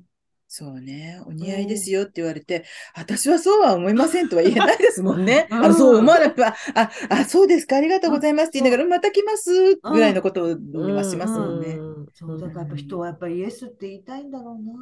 ノーっていうのはすごく、ね、うんうん。イエス使うし。言ったらきっとみんながハッピーなんだ。のちょっとしたことでも気まずくなりたくないっていうのもあるよね。ある。あります、ありまいや、す。本当本そうよ。例えばさ、その、私でも近所の友達とかに、みかんいる？って聞いて、うんちょっと、あ、いらんのかな？ってなった瞬間だけでも、ちょっとなんか、あの、気まずいじゃないけど、うん。うんなんか受け取るもん。それもうん向こうにも悪気ないし、うん。向こうあるんかもしれんよ。うちにみかんがいっぱい。うん。でもこっちはあげたい、こっちもある。向こうはいる、いるといらないが、そこで発生しただけやのに、うんなんかちょっとしょんぼりするっていうかう、ん 断るって難しいですもんね。難しいです。うん、うん。本当に。だからその、やっぱりあげ、欲しいって言ったら、やっぱり、うん、欲しいを求めてんのよね、どっかで。もうそこ、うんそれを想定して聞くよね、うんちょっとね。うんそう。だから、それだけでもそんだけのちょっとしたあれがあるからう、んやっぱりみんなイエスが欲しいんだよね。うんそうあげる方もね、卑屈になっちゃって、あ、別に無理じゃなくていい、無理じゃなくていいんだけど、そうそうそう必要以上に言ったりしてね。そう、うん。だからなんか、そう、やっぱり、これ食べるも、うん、食べるがやっぱり嬉しいもんね。ううん家族でもね。これ食べる。確かにね。うん。うんって言われてそうだうん。ね。うん。なんて言われてね。うん、今ええわってなんだろうねあの。うん。全然断ってくれていいって思ってるんだけど、思ってるよばっかりするんだよね。そう、ちょっとね。あ、そう。断られることって意外とダメージ大きいんだよ。恥ずかしくなっちゃいますよね。うんなんだろう、恥ずかしさ。恥ずかしくなるってなんか何にもないのに。はしゃいですいませんみたいな。そうそうそうそうそう。なんか、うん誘うような出出過ぎた真似してすいません。そうそう、ごめんなさい、ごめんなさいって思っちゃう私なんかが、みたいな。どんどんどんどん低くなってどんどん低くなって。それさ、誘う資格ありませんそうもうなんかもうたい、いても立ってもいられないくらい恥ずかしくなっちゃうの、なんかそれが。ちょっとしたことでもよ。そう悲しいとかじゃなくてもかな恥ずかしいのよ。うんうんなんだろうね。ね。うんだからもう本当に誘いませんっていう人もいると思うしね。だからその、うんうんもうき、うんもうなんていうの、しょんぼりするし、そういうふうにこううん恥ずかしくなるから。うんでもあんまりそれやっちゃうとね、今度ね、うんそうなのよ誘えない人になる。そうなのよ。そうなの、れそうなの、もあるのよ。そうんうんジレンマ。うんね。でもそれこそね、カリーナさん大事だけど、傷つくんですよ、小さくそうでしょ？ね。断小さく傷つくんですよ、そこちっちゃい断られるって。本当に細かいそのみかんいるでもうん柿いるでも何でもそうやけど、なんか、いや、こんないるいらんなんて本当にもう感情の入る余地もないぐらいの事実と事実がこう交換されただけやのに、うんうん。あれってなるよね。別に相手もね悪意持ってるわけでもね、こっちを嫌ってるわけでもなんでもないのいにや、いね。るって言われて家で捨ててるかもしれんのよ。うんでもうんやっぱりその、いるを求めるっていうか、うんね。そうね。で、それをあんまり傷つくからと思って、いや、もう、もういらんのに欲しいです、欲しいですって言ってたら自分も困るから、やっぱりどっかで自分も断らな、ね。そう。そう。で、よく断るときにさ、え、あの、もらっても無駄にしちゃうと思うからって言って、こう、ちゃんと正しい正論で断る人いるじゃないですか。うんでも、も、ごもっともって思いながら、もらってくれりゃいいのになって。それも傷つくよね。ねちょっと、ちょっと、それこそ本当しょんぼりするよね。え。いや、本当断るも断られるも、やっぱりお互いちょっとずつ、こう、ね、傷まあついたり。平気、平気だっちゃ平気なんだけど、なんか、そうそう、ねそういう、そういう感じ、うんそういう感じ。平気、そう。本当にうん平気なんですよ、うん私も。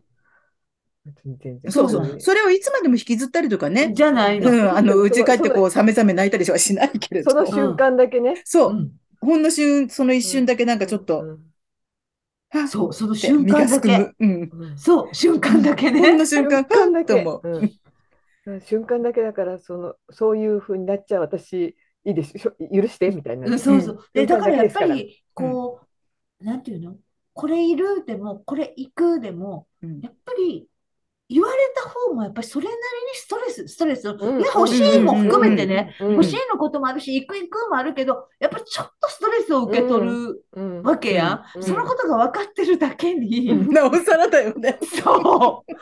ね ストレス相手に与えつつ、私も傷つくのかと思ったら、もういいとか思本っちゃう。当、そう。うんうんそう、それごめんなさいって思っちゃうよね。そうそうそう。あ、もう恥ずかしいです、いいですってなっちゃうなんかやっぱ。りこう、そう。でもそれしないと、うん楽しいことのシェアそうもできなかったり、なんだよねみかんのシェアもできなかったりするから、楽しいものも美味しいものもシェアできないんだ。うん。なんかそう。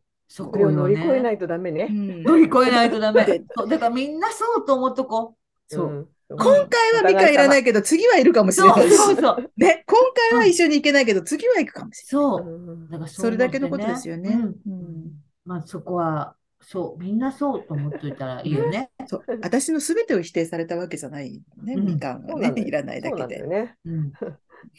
みかんいるって聞いたミカスが嫌いってわけじゃないのよ。そうそうそうそ。そううそうそうそう。お前嫌いだから、お前からはみかんもらいたくないそうじゃないんだよね。今、みかんはいらないだけだそれ、その発想、まあ、ねうん、いかないようにしないとね、うん言っちゃそうか、わないね。私そろそろみんなに、ゆずいるって聞こうと思ったけど、怖いから聞こえ ゆずはいるよ。いるよかったよかった。ゆずはもういるうんよ。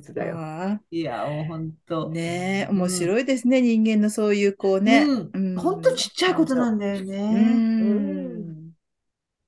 そね。うなんだよね。でもみんながそういう多かれ少ない、まあもちろん全然感じない人もいいるんだろうんけども、あ、わかんないけど、でも、いるんじゃないんですか？いるんじゃないんですか？みんなが感じるだろうっていうのもなんかちょっとあだからさ。か。うん。ただね、やっぱり多かれ少なかれなんかそんな風に思う。うん幸せそうに見えてる、強そうに見えてるあの人も、みかん断られたらちょっとだけ身がすくむんだよっていうね。うん。ねそう、さっきそう、言ってた、その。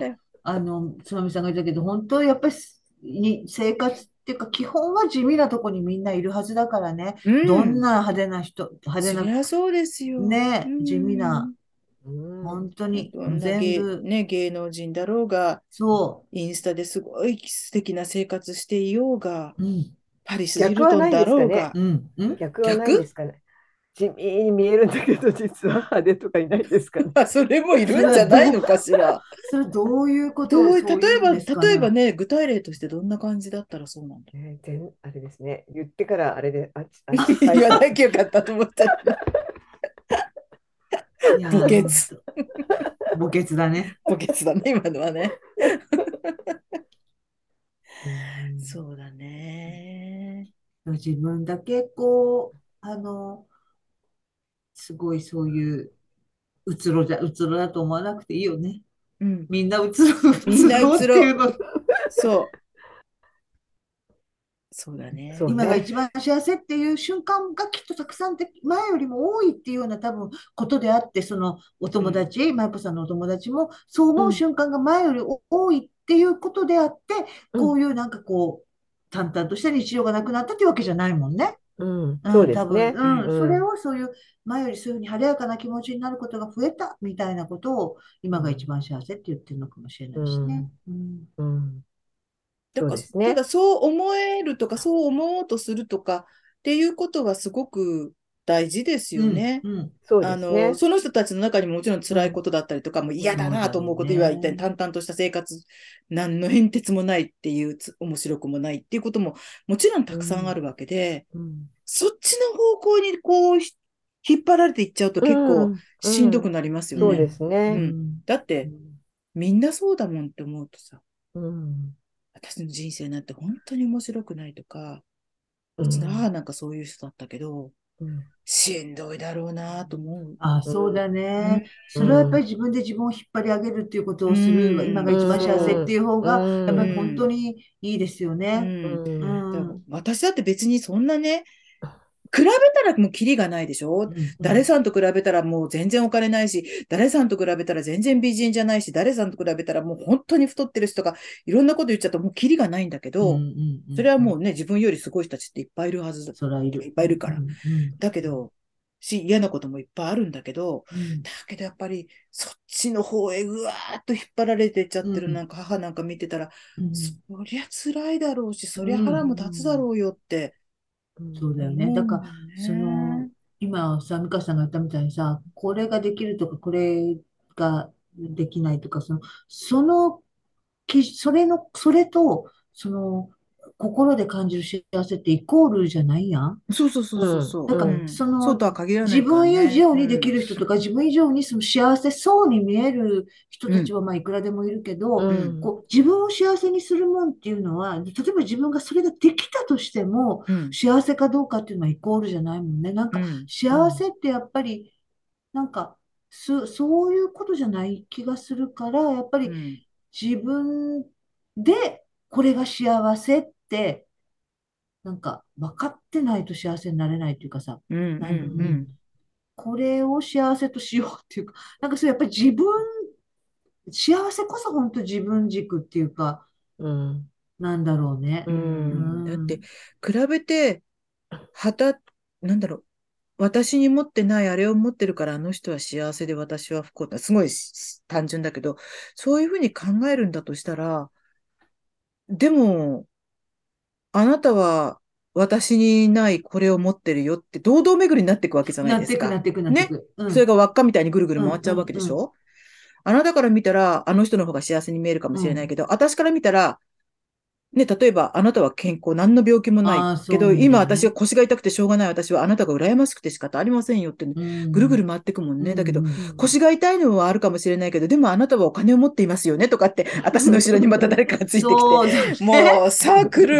オブ嫉妬みたいなことになるわけじゃないですか。うん。うんだからそう言ったように、カリーナさん言ったように、自分軸でしかないですよね。幸せだけは本当にそうだと思う。ううんん、なんなら、よくあんな中でも私幸せって笑っていられるよな、あの人っていう人がいるのかいもしるいるいる。ねきっといるでしょううんうん。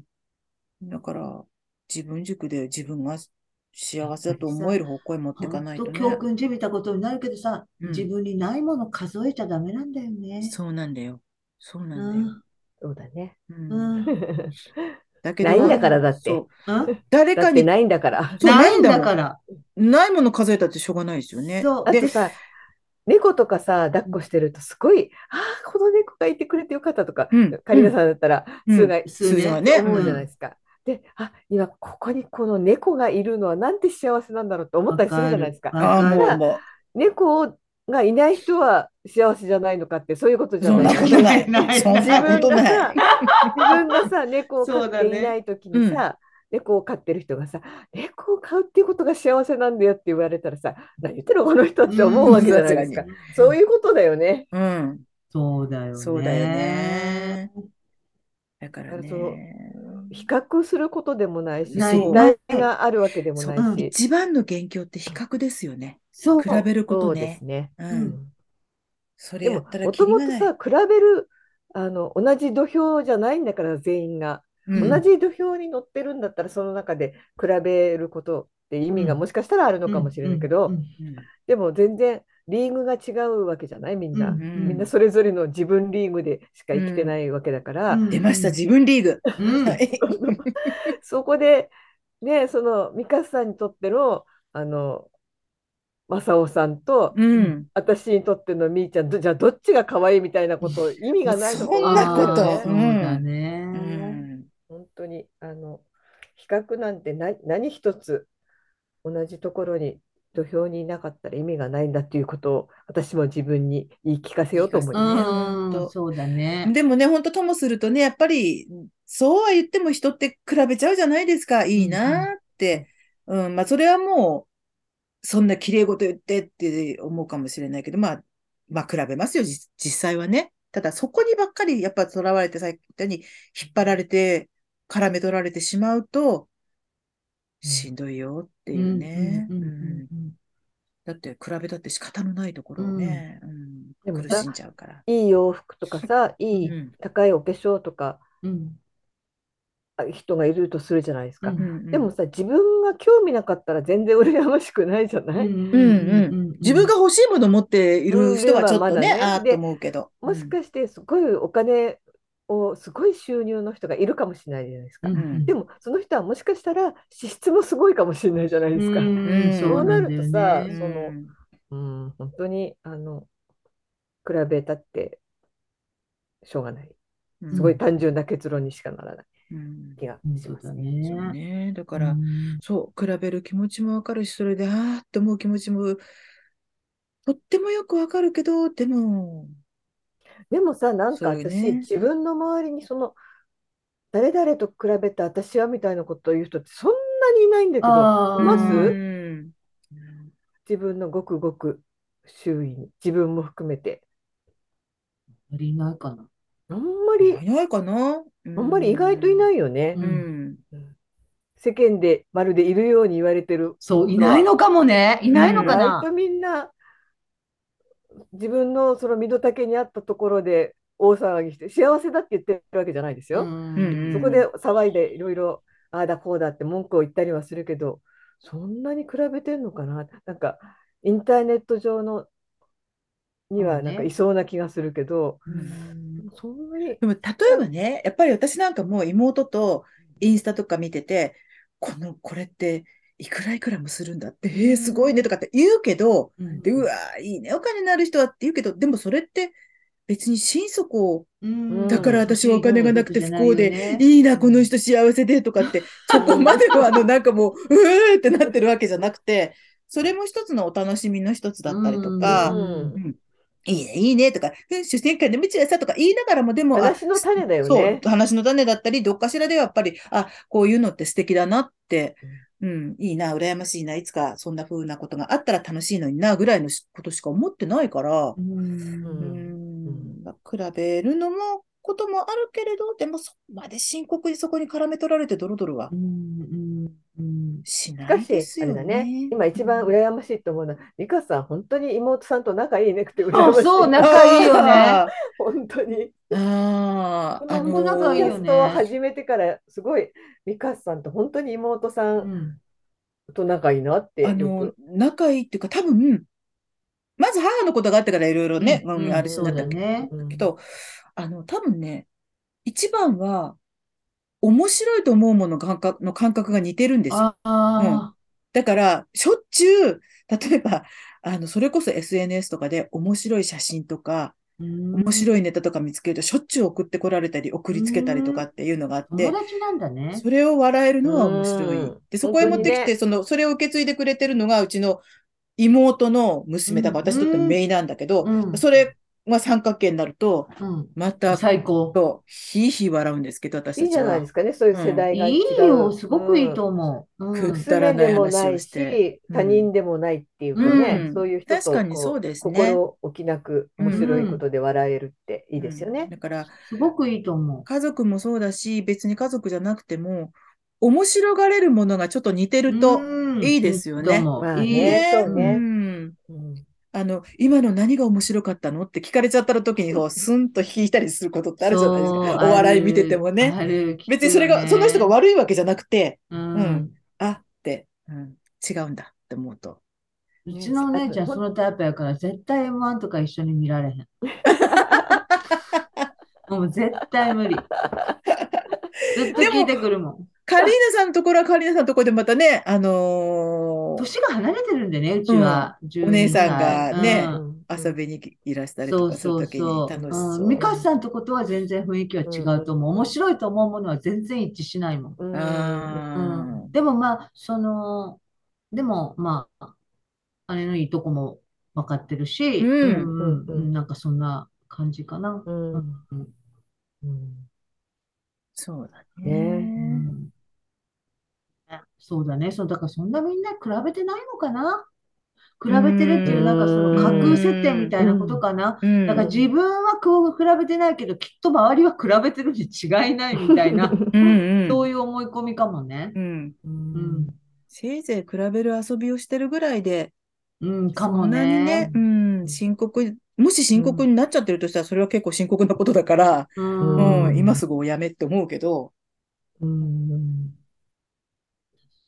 そうね。比べたってしょうがないよね。で、話は戻りますけど、最近何美味しいもの食べました？かなり戻るけど食べてないかな、あんまり何食べたなんだろうな、最近食べた美味しいもの。これ美味しいな。でもね、私ね、最近食べた美味しいものっていうか、やっぱりね、最近またね、あの、テレビで夕方再放送してるというのもありつつ、孤独のグルメを見てね。あ私それ言おうと、思ってた。ねえ、なんなあのの、あの美味しそうな。え、何、何、何が特に出てきた？ん私は今一人で家で食事をするときはうん必ず見てます。あ、本当に？最新、うん。最新も、うん。うん、あ、昔のや私つそうです。昔見てなかったんで、うん。今、シーズン、シーズンだエピソード、え、どっちだ？シーズン、うん。8今そう、最新が10だから、うん。あ、もうだいぶ追い上げてきてますね。そうですね。うん。あの、この、く原作者が行くはちょっとなって言いながらそれを見てます。うん、なんか、フラットくすみ。そうそうそう、あの、俺はな。お酒飲んじゃうちょい悪親父なそうそうそう。俺みたいなところがもう鼻につくから、早く引っ込めとか思うんだけど、でもあれはさ、は思わないですけど、あの、リアルなお店の人も出てきたそうそう、りするそれみたいの。そうそうそれみたいのね。あのそうそうそう本編の方と本物の方が、あ、なんとなく似てると思ったりとか、そうね、それは面白い。そうお店の人が本当に出演したりする時もありますからね。うんうん。あ、そうそう、うんありますね。うん。でも必ず見てます。だから私ね、最近ちょっと太ったのは、うん。あの、松重さんのせいだと思います。食が進んじゃう。そう。見ながら食べると見ながら進んじゃう。食べるから。だけど、本当この間ね、えっとね、昨日だったか、えっと、テレ東で再放送したのは、あの、焼肉屋さんだったんですよ。ああ。七輪で焼く、多いですね、うん焼肉ね。焼肉多いですね。で、あの、なんていうんだっけ、あの女優さん、西尾まりさんっていうんだあ、っけ、よはいく出てくる。はいはい。うん。うん。わかんないや。あの、池中玄太の子供の一人でしょ？池中玄太の子供じゃなくて、パパはニュースキャスターの子供。あ、子供か、そっかそっか。ああの。愛と書いて、めぐみと読むの一人。知らない。そうだそうだ。間違えましで、そうそうそう、今も。で、その人が焼肉屋の おおばちゃん？やってたのが、うんすっごいぴったり来てた。て、うんうんうん。なんか蒸し暑くなってきたね。私さ、こういう時はさ、スーパー銭湯行くの。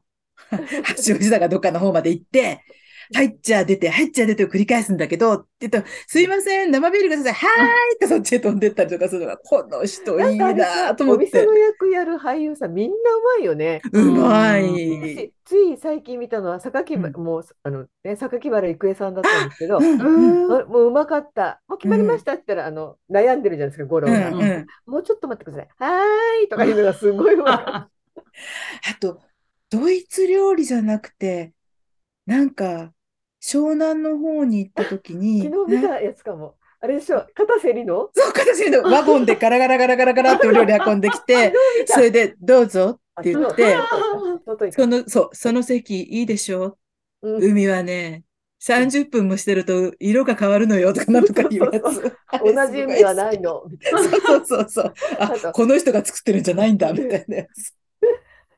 あれも、でも全部美味しそうですもんね。どういったランあライスはないの。あ、そうそうそう。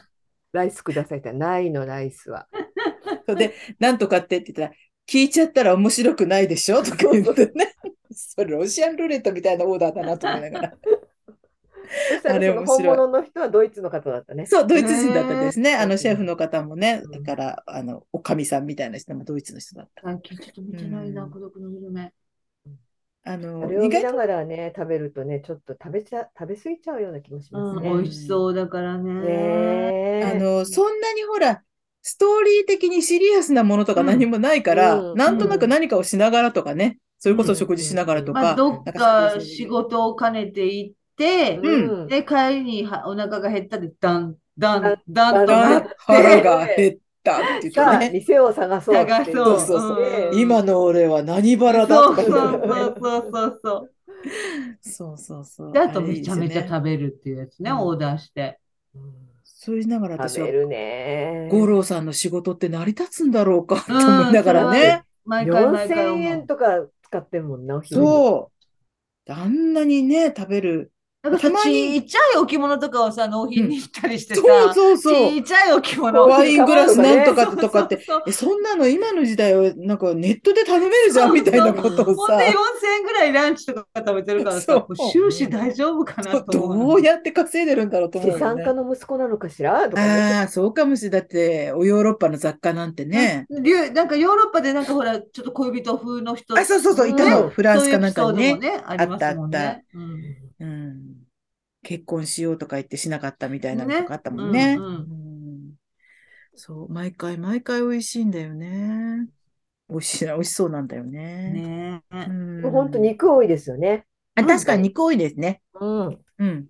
あの人確かに肉がやっぱりお焼肉さ、肉とか。こう焼くとジューとか言うから、こう見ててすごいわ、美味しそうって見思う。栄えが、見栄え、音映えがね。うん、うんだと思う。うん。あんまりお寿司って出てこないね。お寿司屋さんってあんまり出てこないね。うん確か。うん、確かに。お寿司みたいなおにぎり屋さんって出てきたけど、カウンターの向こうに阿佐あった、ヶ谷姉妹が阿佐ヶ谷いて姉妹がいて、群馬がどっかのおにぎり屋さん。おにぎりそんなに食べるっていうぐらい三宅食べてた。裕二かなんかが、そうそうそう。最、一番売れてるネタは何ですかみたいな。そうそうそうそう。ねうんそうそう、おにぎり握ってくれるやつね、あそこのカウンターで。あったね。今日見たのは鳥取で、うん。なぜか焼肉屋の、あのお母さんとかお店の人がうん。渡辺恵里で、うん。渡辺恵里は山形でしょって思あっちゃう。本当だね。鉄板で焼くやつ？鉄板でああれは違ったっけ？うん鉄板で焼くやつだったよ。うん。鳥取の。いいよね。美味しいもんねそっかもう今日の冬だんだん寒くなってきました。寒くなってきたでしょ、だいあ、ぶ。寒くなってきましたよ。もうね12月になったら途端にね、ですよ急にね。ね。今まで割と暖かかったのにね。暖房しました、してます？うん、してますしてます、してます。ファンヒーターとかつけてる。うんうんうん。なんかもうやっぱり12月になってから本気出さなあかんと思ったんかな、やっぱり天気さんもね。天気さんもね。天気さんうん、天気さんもね。そうやる本気出してきまね仕事しないとね、このそう仕事しないわけにはってもうね、間に合わないもんね。クリスマスだってやってくるわけだし、うんお正月だってね。間に合わない。寒さのペースがさ、やっぱりこうグッグエネルギーッグっていかない。そうう、ん冬だからね、一応。そうですよね。ねでも本当に、今日の今日っていうか、昨日まで本当に寒い日は一日もなかったですね、今年まだ。うん。割となんかいつまでも暖かいなと思ってたの。なの、に、本当に4月に、あ、違う、12月になった途端にね、4月だね。うん すごいなと思っちゃう。でも小学生は半袖だったりするんで、えなんでなんだろうね、あれね。あ頭おかしいのかね。おえ、かしい。自ら進んで？そうだよ。半袖でえ来てるんじゃないのかな。寒くないの？って言って寒くないって言うんだ、必ず。それは学校のルールとかじゃなくて、うん本当に寒半袖でくないのかしらだって、あの、なんかダウンかなんか着てる子いるもん。あ、ダウン。だよねダウン着てうんうん、そう。今、コロナのせいか、本当にあんまりうるさいこと言わないですね、学校とかね、うん先生ね。あー寒かったらもう暖かくしなさいみたいな。うんそうか。子供は元気なのか。うん、ねやっぱ元気、うん子供がね、元気の方がいいですからね。うん。そうだね。ねやっぱりね、元気でいてくれないとね、子供はね。もう少ないんだから、本当に。うんうん。ね元気でえ、本当元気で私たちの年金を支えてくれないとね。そうね。いや、もう支えられる？多分私たちはもうあれですよ。もう、もう私たちはダメだよね。もうね私たちはもうね、きっとね、どうにかなったとしてもね、介護施設とか入れないですよ、絶対に。本当にそう思います。うん、だって、物価はこれから上がっていくわけじゃないですか。もう今だって何でも値上がりしてる。そう。る。だけど、もっとうん私たちが年取る頃にはもっといろんなものが上がってたら、当然かかる費用は上がってくるけど、年金は下がるし、ね、どうしようね他。に私たち収入は、あとはもうまたレ3000ジに億の宝くじを当てるしかないわけじゃないですか。どうなるんだろうね、でも本当に。まずなんかさ、す買わないとなごいいろいろで介護もさ、なんかもう、あの、1と2はもう何のサービスも受けれませんとかさ、うん。なんかすごいあれじゃないですうか。ん。ねえ。どんどん切り離しが始まってるあれってさ、でしょそうなんか、反対する間もなく決まっていくじゃない？そう。で、うん何、個人事業主はもうさ、消費税払わないかんとかさ、あれもめんどくさいことなんだっけ、やろうとしてインボイスインボイスなんとか。制度。なんかね、聞いてもなんか今一つお金取ることばっそうかり考えてうさ、ん。どうなってんの？どうなってんの？ねえ。ねもう、あの、長生きしないでくださいって言われてるようなもんだようんね。ですね。本当にうんね。適当なところでお引き取りくださいみたいな。うん。うん確かに。それできないからね。うん。自分ではいかんともし自がたい分ではいかんともしがね。たいもんね。うん本当年金は減っと、じわじわじわじわ減っていくでしょ。だと、あの、なんていうの？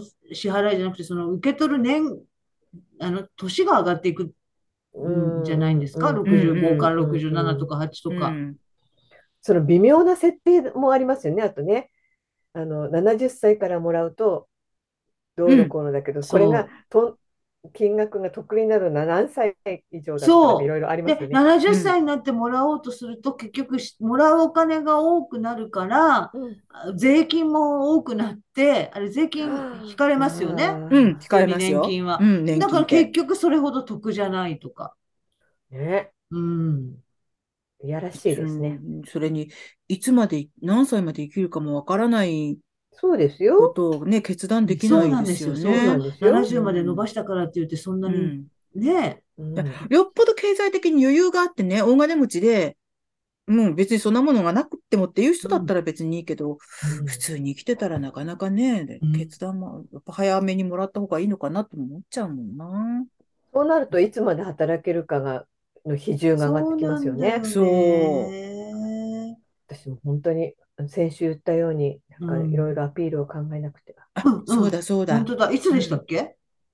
なんとか、12なんだっけ、月の面談。面談20日すあ、まだまだあるね。半なんですね。じゃあそれまでに 企画企画書をそうだよ、ねそうだよそっか。うん頼り家として、頼り家として。頼り家として、頼りストとしてね。頼りストとしてね。なんかさ、ユリストみたいだけど。生活がかかってくるから、私も真剣ですよ。もちろんそうですよ。ううん。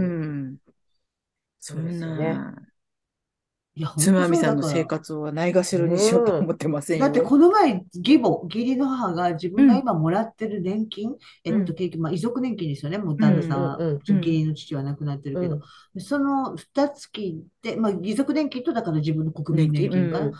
二月でやっぱりお多かったもん。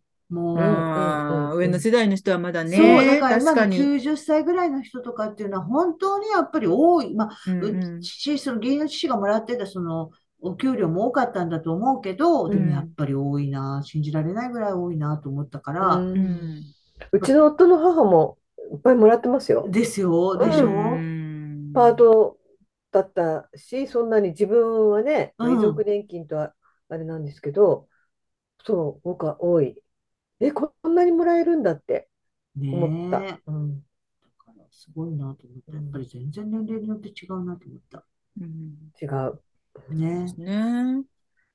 みんな、だからずっとやっぱりもう働かなくちゃいけない時代になってきてるんですかね。うんうんみんなで70。もさ、そう言いつつもね、その仕事によっては定年、やっぱり決まってる仕事そりゃそうあるじゃですよね。ないですか。うん会社うん勤めなんかしてれば当然うんね。うんで、ある年齢から急にもうね、再任用っていう扱いになると、そうそう、なんか安くなっちゃうんでしょ、うん学校半分ぐらいになっのちゃううん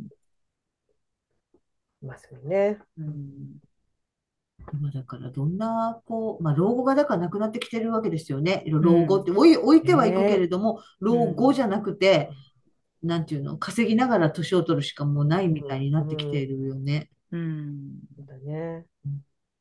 できればいいけどね。うん。確かにね。うんなかなか難しいですね。うん。今日はちょっと、あの、これをやらないで終わあ、りますそうなの？あ、そうだよ、そうだよ。なんで、なんてしたっけ？つまみさんが、あれです。どっちか図書館であれですよね。うん。なんか貸し出し用って書いてあったよ。もらっうん、でてきた。もこのここにリサイクル図書って貼ってあって、うん。もうご自由にお持ちくださいのあ、そうところからなんだ。う。うん。ん、ここにミュージックマガジンだ。マガジンの去年の7月号で1年間なんですよ雑誌の、このこのうん。雑誌の保あそうなんや。存期間は、雑誌によって違うんですけど、うんうん。保存期間が。週刊誌とかは3ヶ月とかかな。で昭和歌謡ベストソング1970年代編100え、それは何？ベストソングっていうのは順位がついてんの？はいはい。誰それは売り、売り上げってこと？なん、何？いやあの指揮者が？34人の音楽関係のライターとか音楽評論家の人がオリコン30位以内に入った日本の歌謡曲 A 面を対象にして1位が25点2位が24点で入れていくの？おでえ入れていってさあ1位だったのは何ねえね曲でしょうじゃあさ、七10位から5位までをさ、つまみさんに言ってもらってさ、あ5位からはい。1位を当てようか。いいよ、うん、いいですよ。だ意外なところ来ますからね、うん。えあえそう10位津軽海峡冬景色。おお、名曲九位も10位。懺悔の値打ちもない。北原美玲。北原美玲。北原美玲か。8通位。好みだな。うん。時の過ぎゆくままに。あ沢田研あ、そこに来た。チューリ二ー。7位。17歳。南沙織。ええええー、意外だな。難しいな。6位。難しい。うん。君はバラより美しい布施明。これが6位なのがびっくり。5位。勝手に仕上がれ沢田研二。ジュリー入ってますね、もう2曲も。うん。あ、でももう勝手に仕上がりが入っちゃったということは、もうその上にジュリーはないな。じゃあ4位。木綿のハンカチーフ太田裕美。ちょっと待って、何位まで言う？何まで言うはいベスト3はベスト3あベスト3は当ねてんのね。待って、4位が木綿のハンカチーフ？はいベスト、3位はい。?70 年代ですよね。70年代ですでもほら音楽の専門の人たちですからねあの70年代に何があったのかも。なそう、80年代と70年代あのねうん前半です全部1970年代の前半全前半って言われても何が何、ちょっと待って、アイドル系ですか？演歌系ですか？にあの、いわゆるフォークソング系ですか？どれでもないです。あ、うん。ちょっと私、ジ北原美ュリー、玲的な？私、ジュリーの TOKIO って思ったんだけど違うか。TOKIO は80年代ですよね。そうか80 80ジュ年代年リーはもう出てきません出てきてませんい。え、ってい。うか、アイドルでもないということは、桃江ちゃんでもないってことですよね。はい。グループサウンズはもっと前だし。はいへロック系？そのうちの 1, 曲はこの人はこの1曲しかヒット曲を知りません、え。それでもみんな知ってる？その曲は。うん、でも大ヒットではないでも通好みなのかな？え待って待って。1位と2位はうん。あもう大ヒントです1位と2位はレコード日本レコード大賞を取っています待ってください。は待ってください。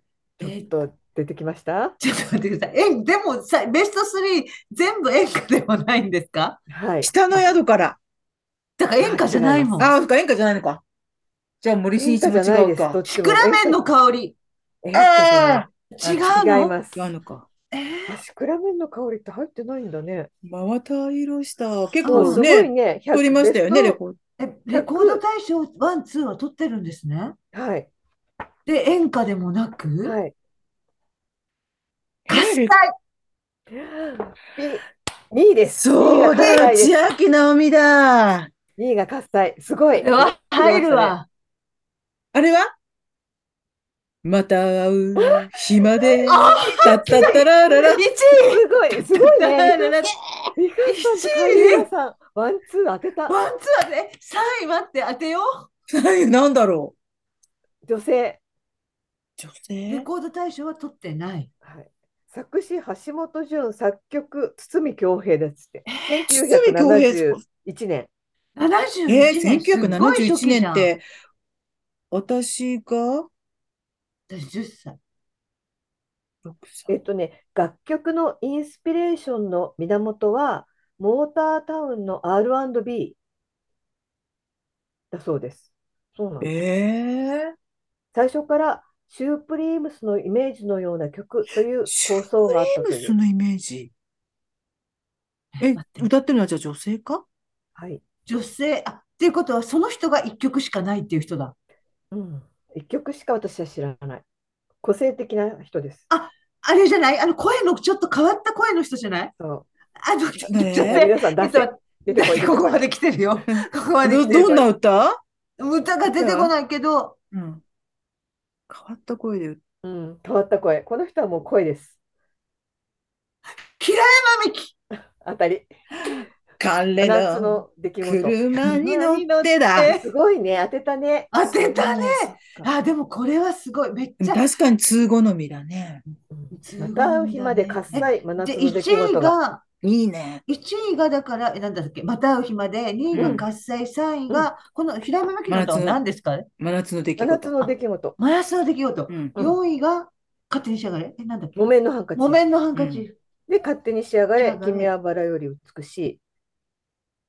17歳、時の過ぎゆくままに、懺悔の値打ちもない、津軽海峡冬なるほど。その後は、襟裳岬、微笑み返し、異邦人、グッバイマイラブ、傷だらけのローラと続きます。ああ、はあ。はあ、これ面白い面わ。白い。でね、あの一曲一曲にそのその曲を選んだ人をうん一人ピックアップしてこうすごいコメントが書いてあるのがうんす。ごい読み出があってうん非常に字が小さいんですけど面白いんですよ。うん。うん、だからこれは私にとっては私のためにあのこれもっと喋ればよかったねね。じ次回、次回ちょっと、もうちょっと掘りを、掘りを下げましょうよ。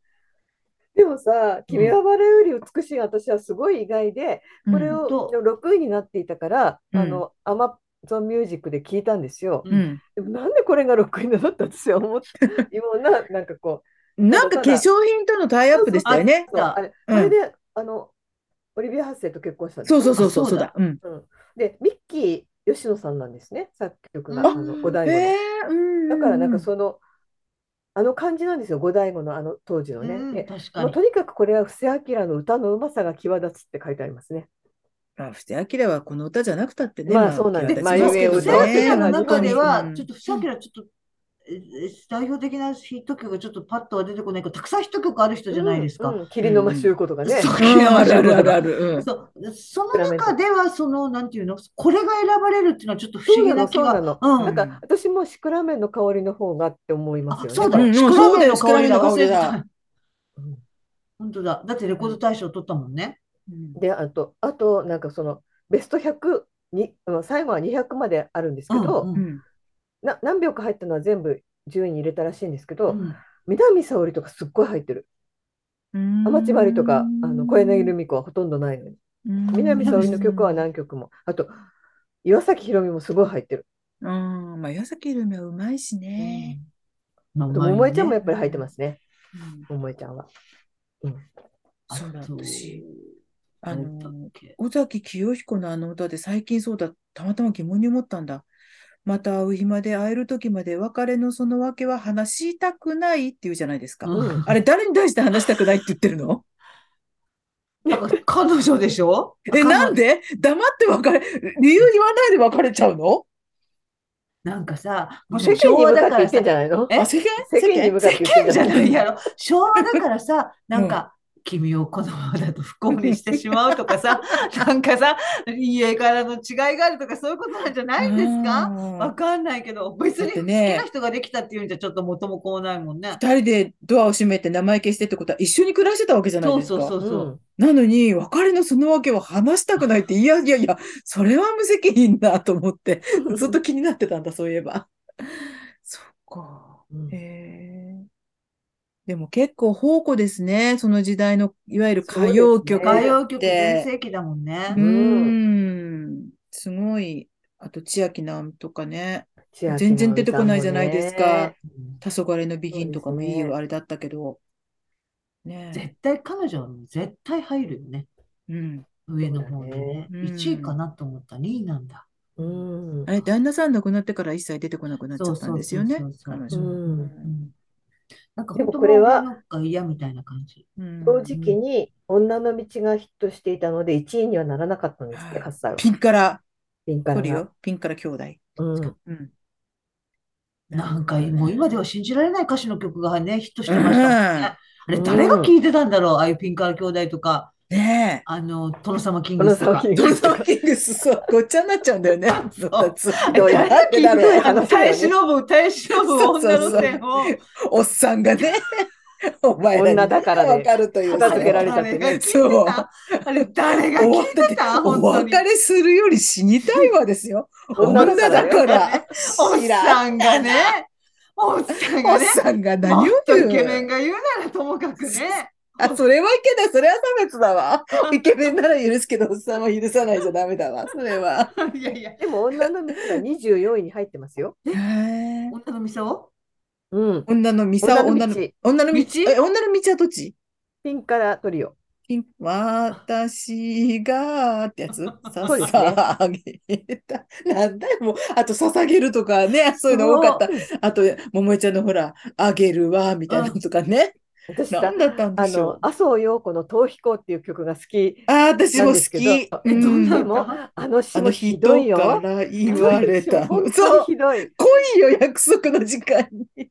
本当に。どうした？それがなきゃいい人なのにって約束守そうんない。約束は守らないんだよ。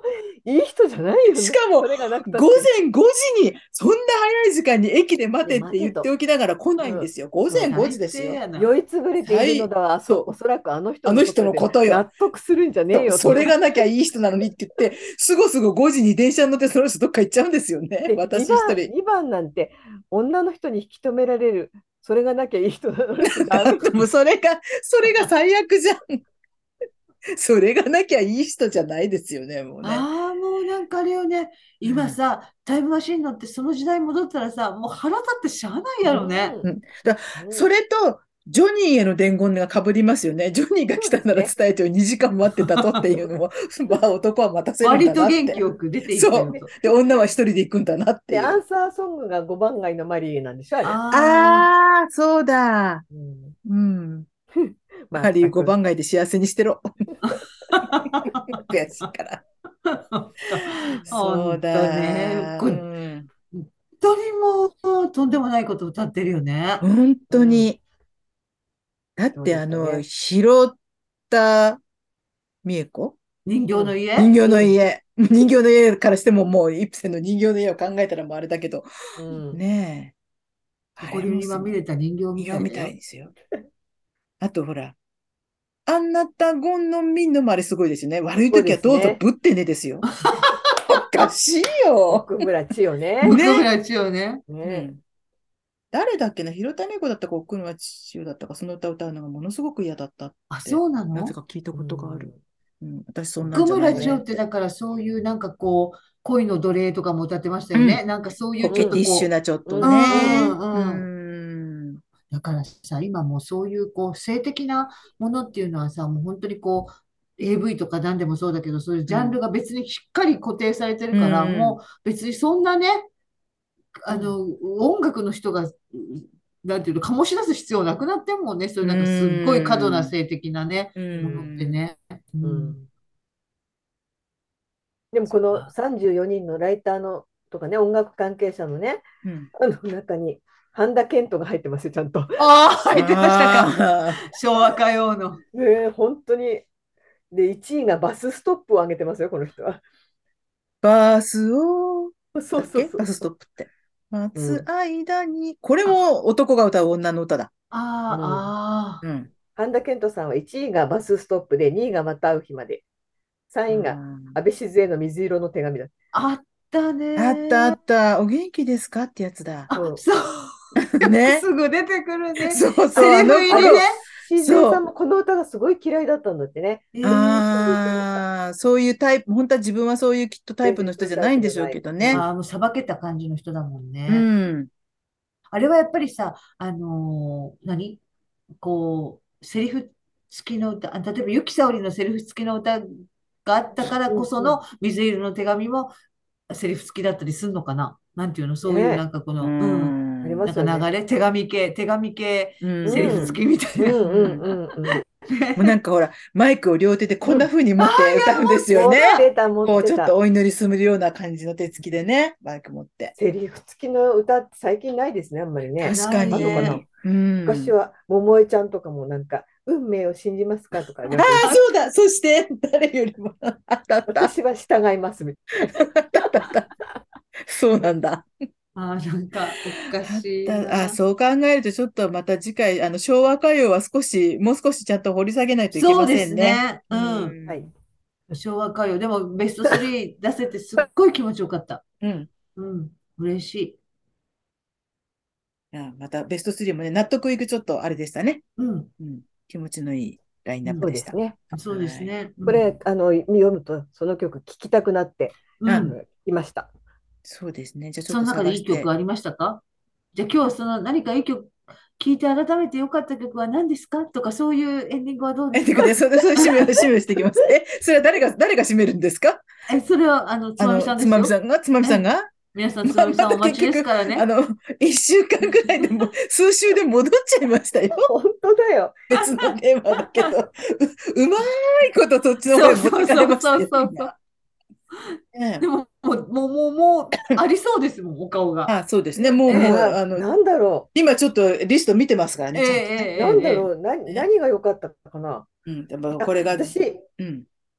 ピンク・レディーの中ではこの曲が一番好きだなって思ったのは、ああ、じゃあ、あの、締めを、はい、じゃあね。じゃあ、まあね、次回またもうちょっとでき、忘れ、忘れていなければね昭和歌謡をちゃんと語りましょう。わかりましたということ。で、皆さんもね、ぜひ、あの、昭和歌謡の中でこんな歌が好きでしたっていうのがあれば、そうですまたね、ねツイッターで教えていただければ、うん掘り下げていきたいと思いますので、よろしくお願いします。さて、はいそれでは、もう、瞬く間に復帰してしまった 充電期間なんて、充電も何もされなかったと思うけど、今言われて。2、30%の充電で終わってしまったかもしれませんが、最後につむみさん、一言どうぞお願いします。私はピンク・レディーの渚のシンドバッドのノリがすごくいいなと思いました。では、皆さんまた来週。また来週ありがとうございました。どうも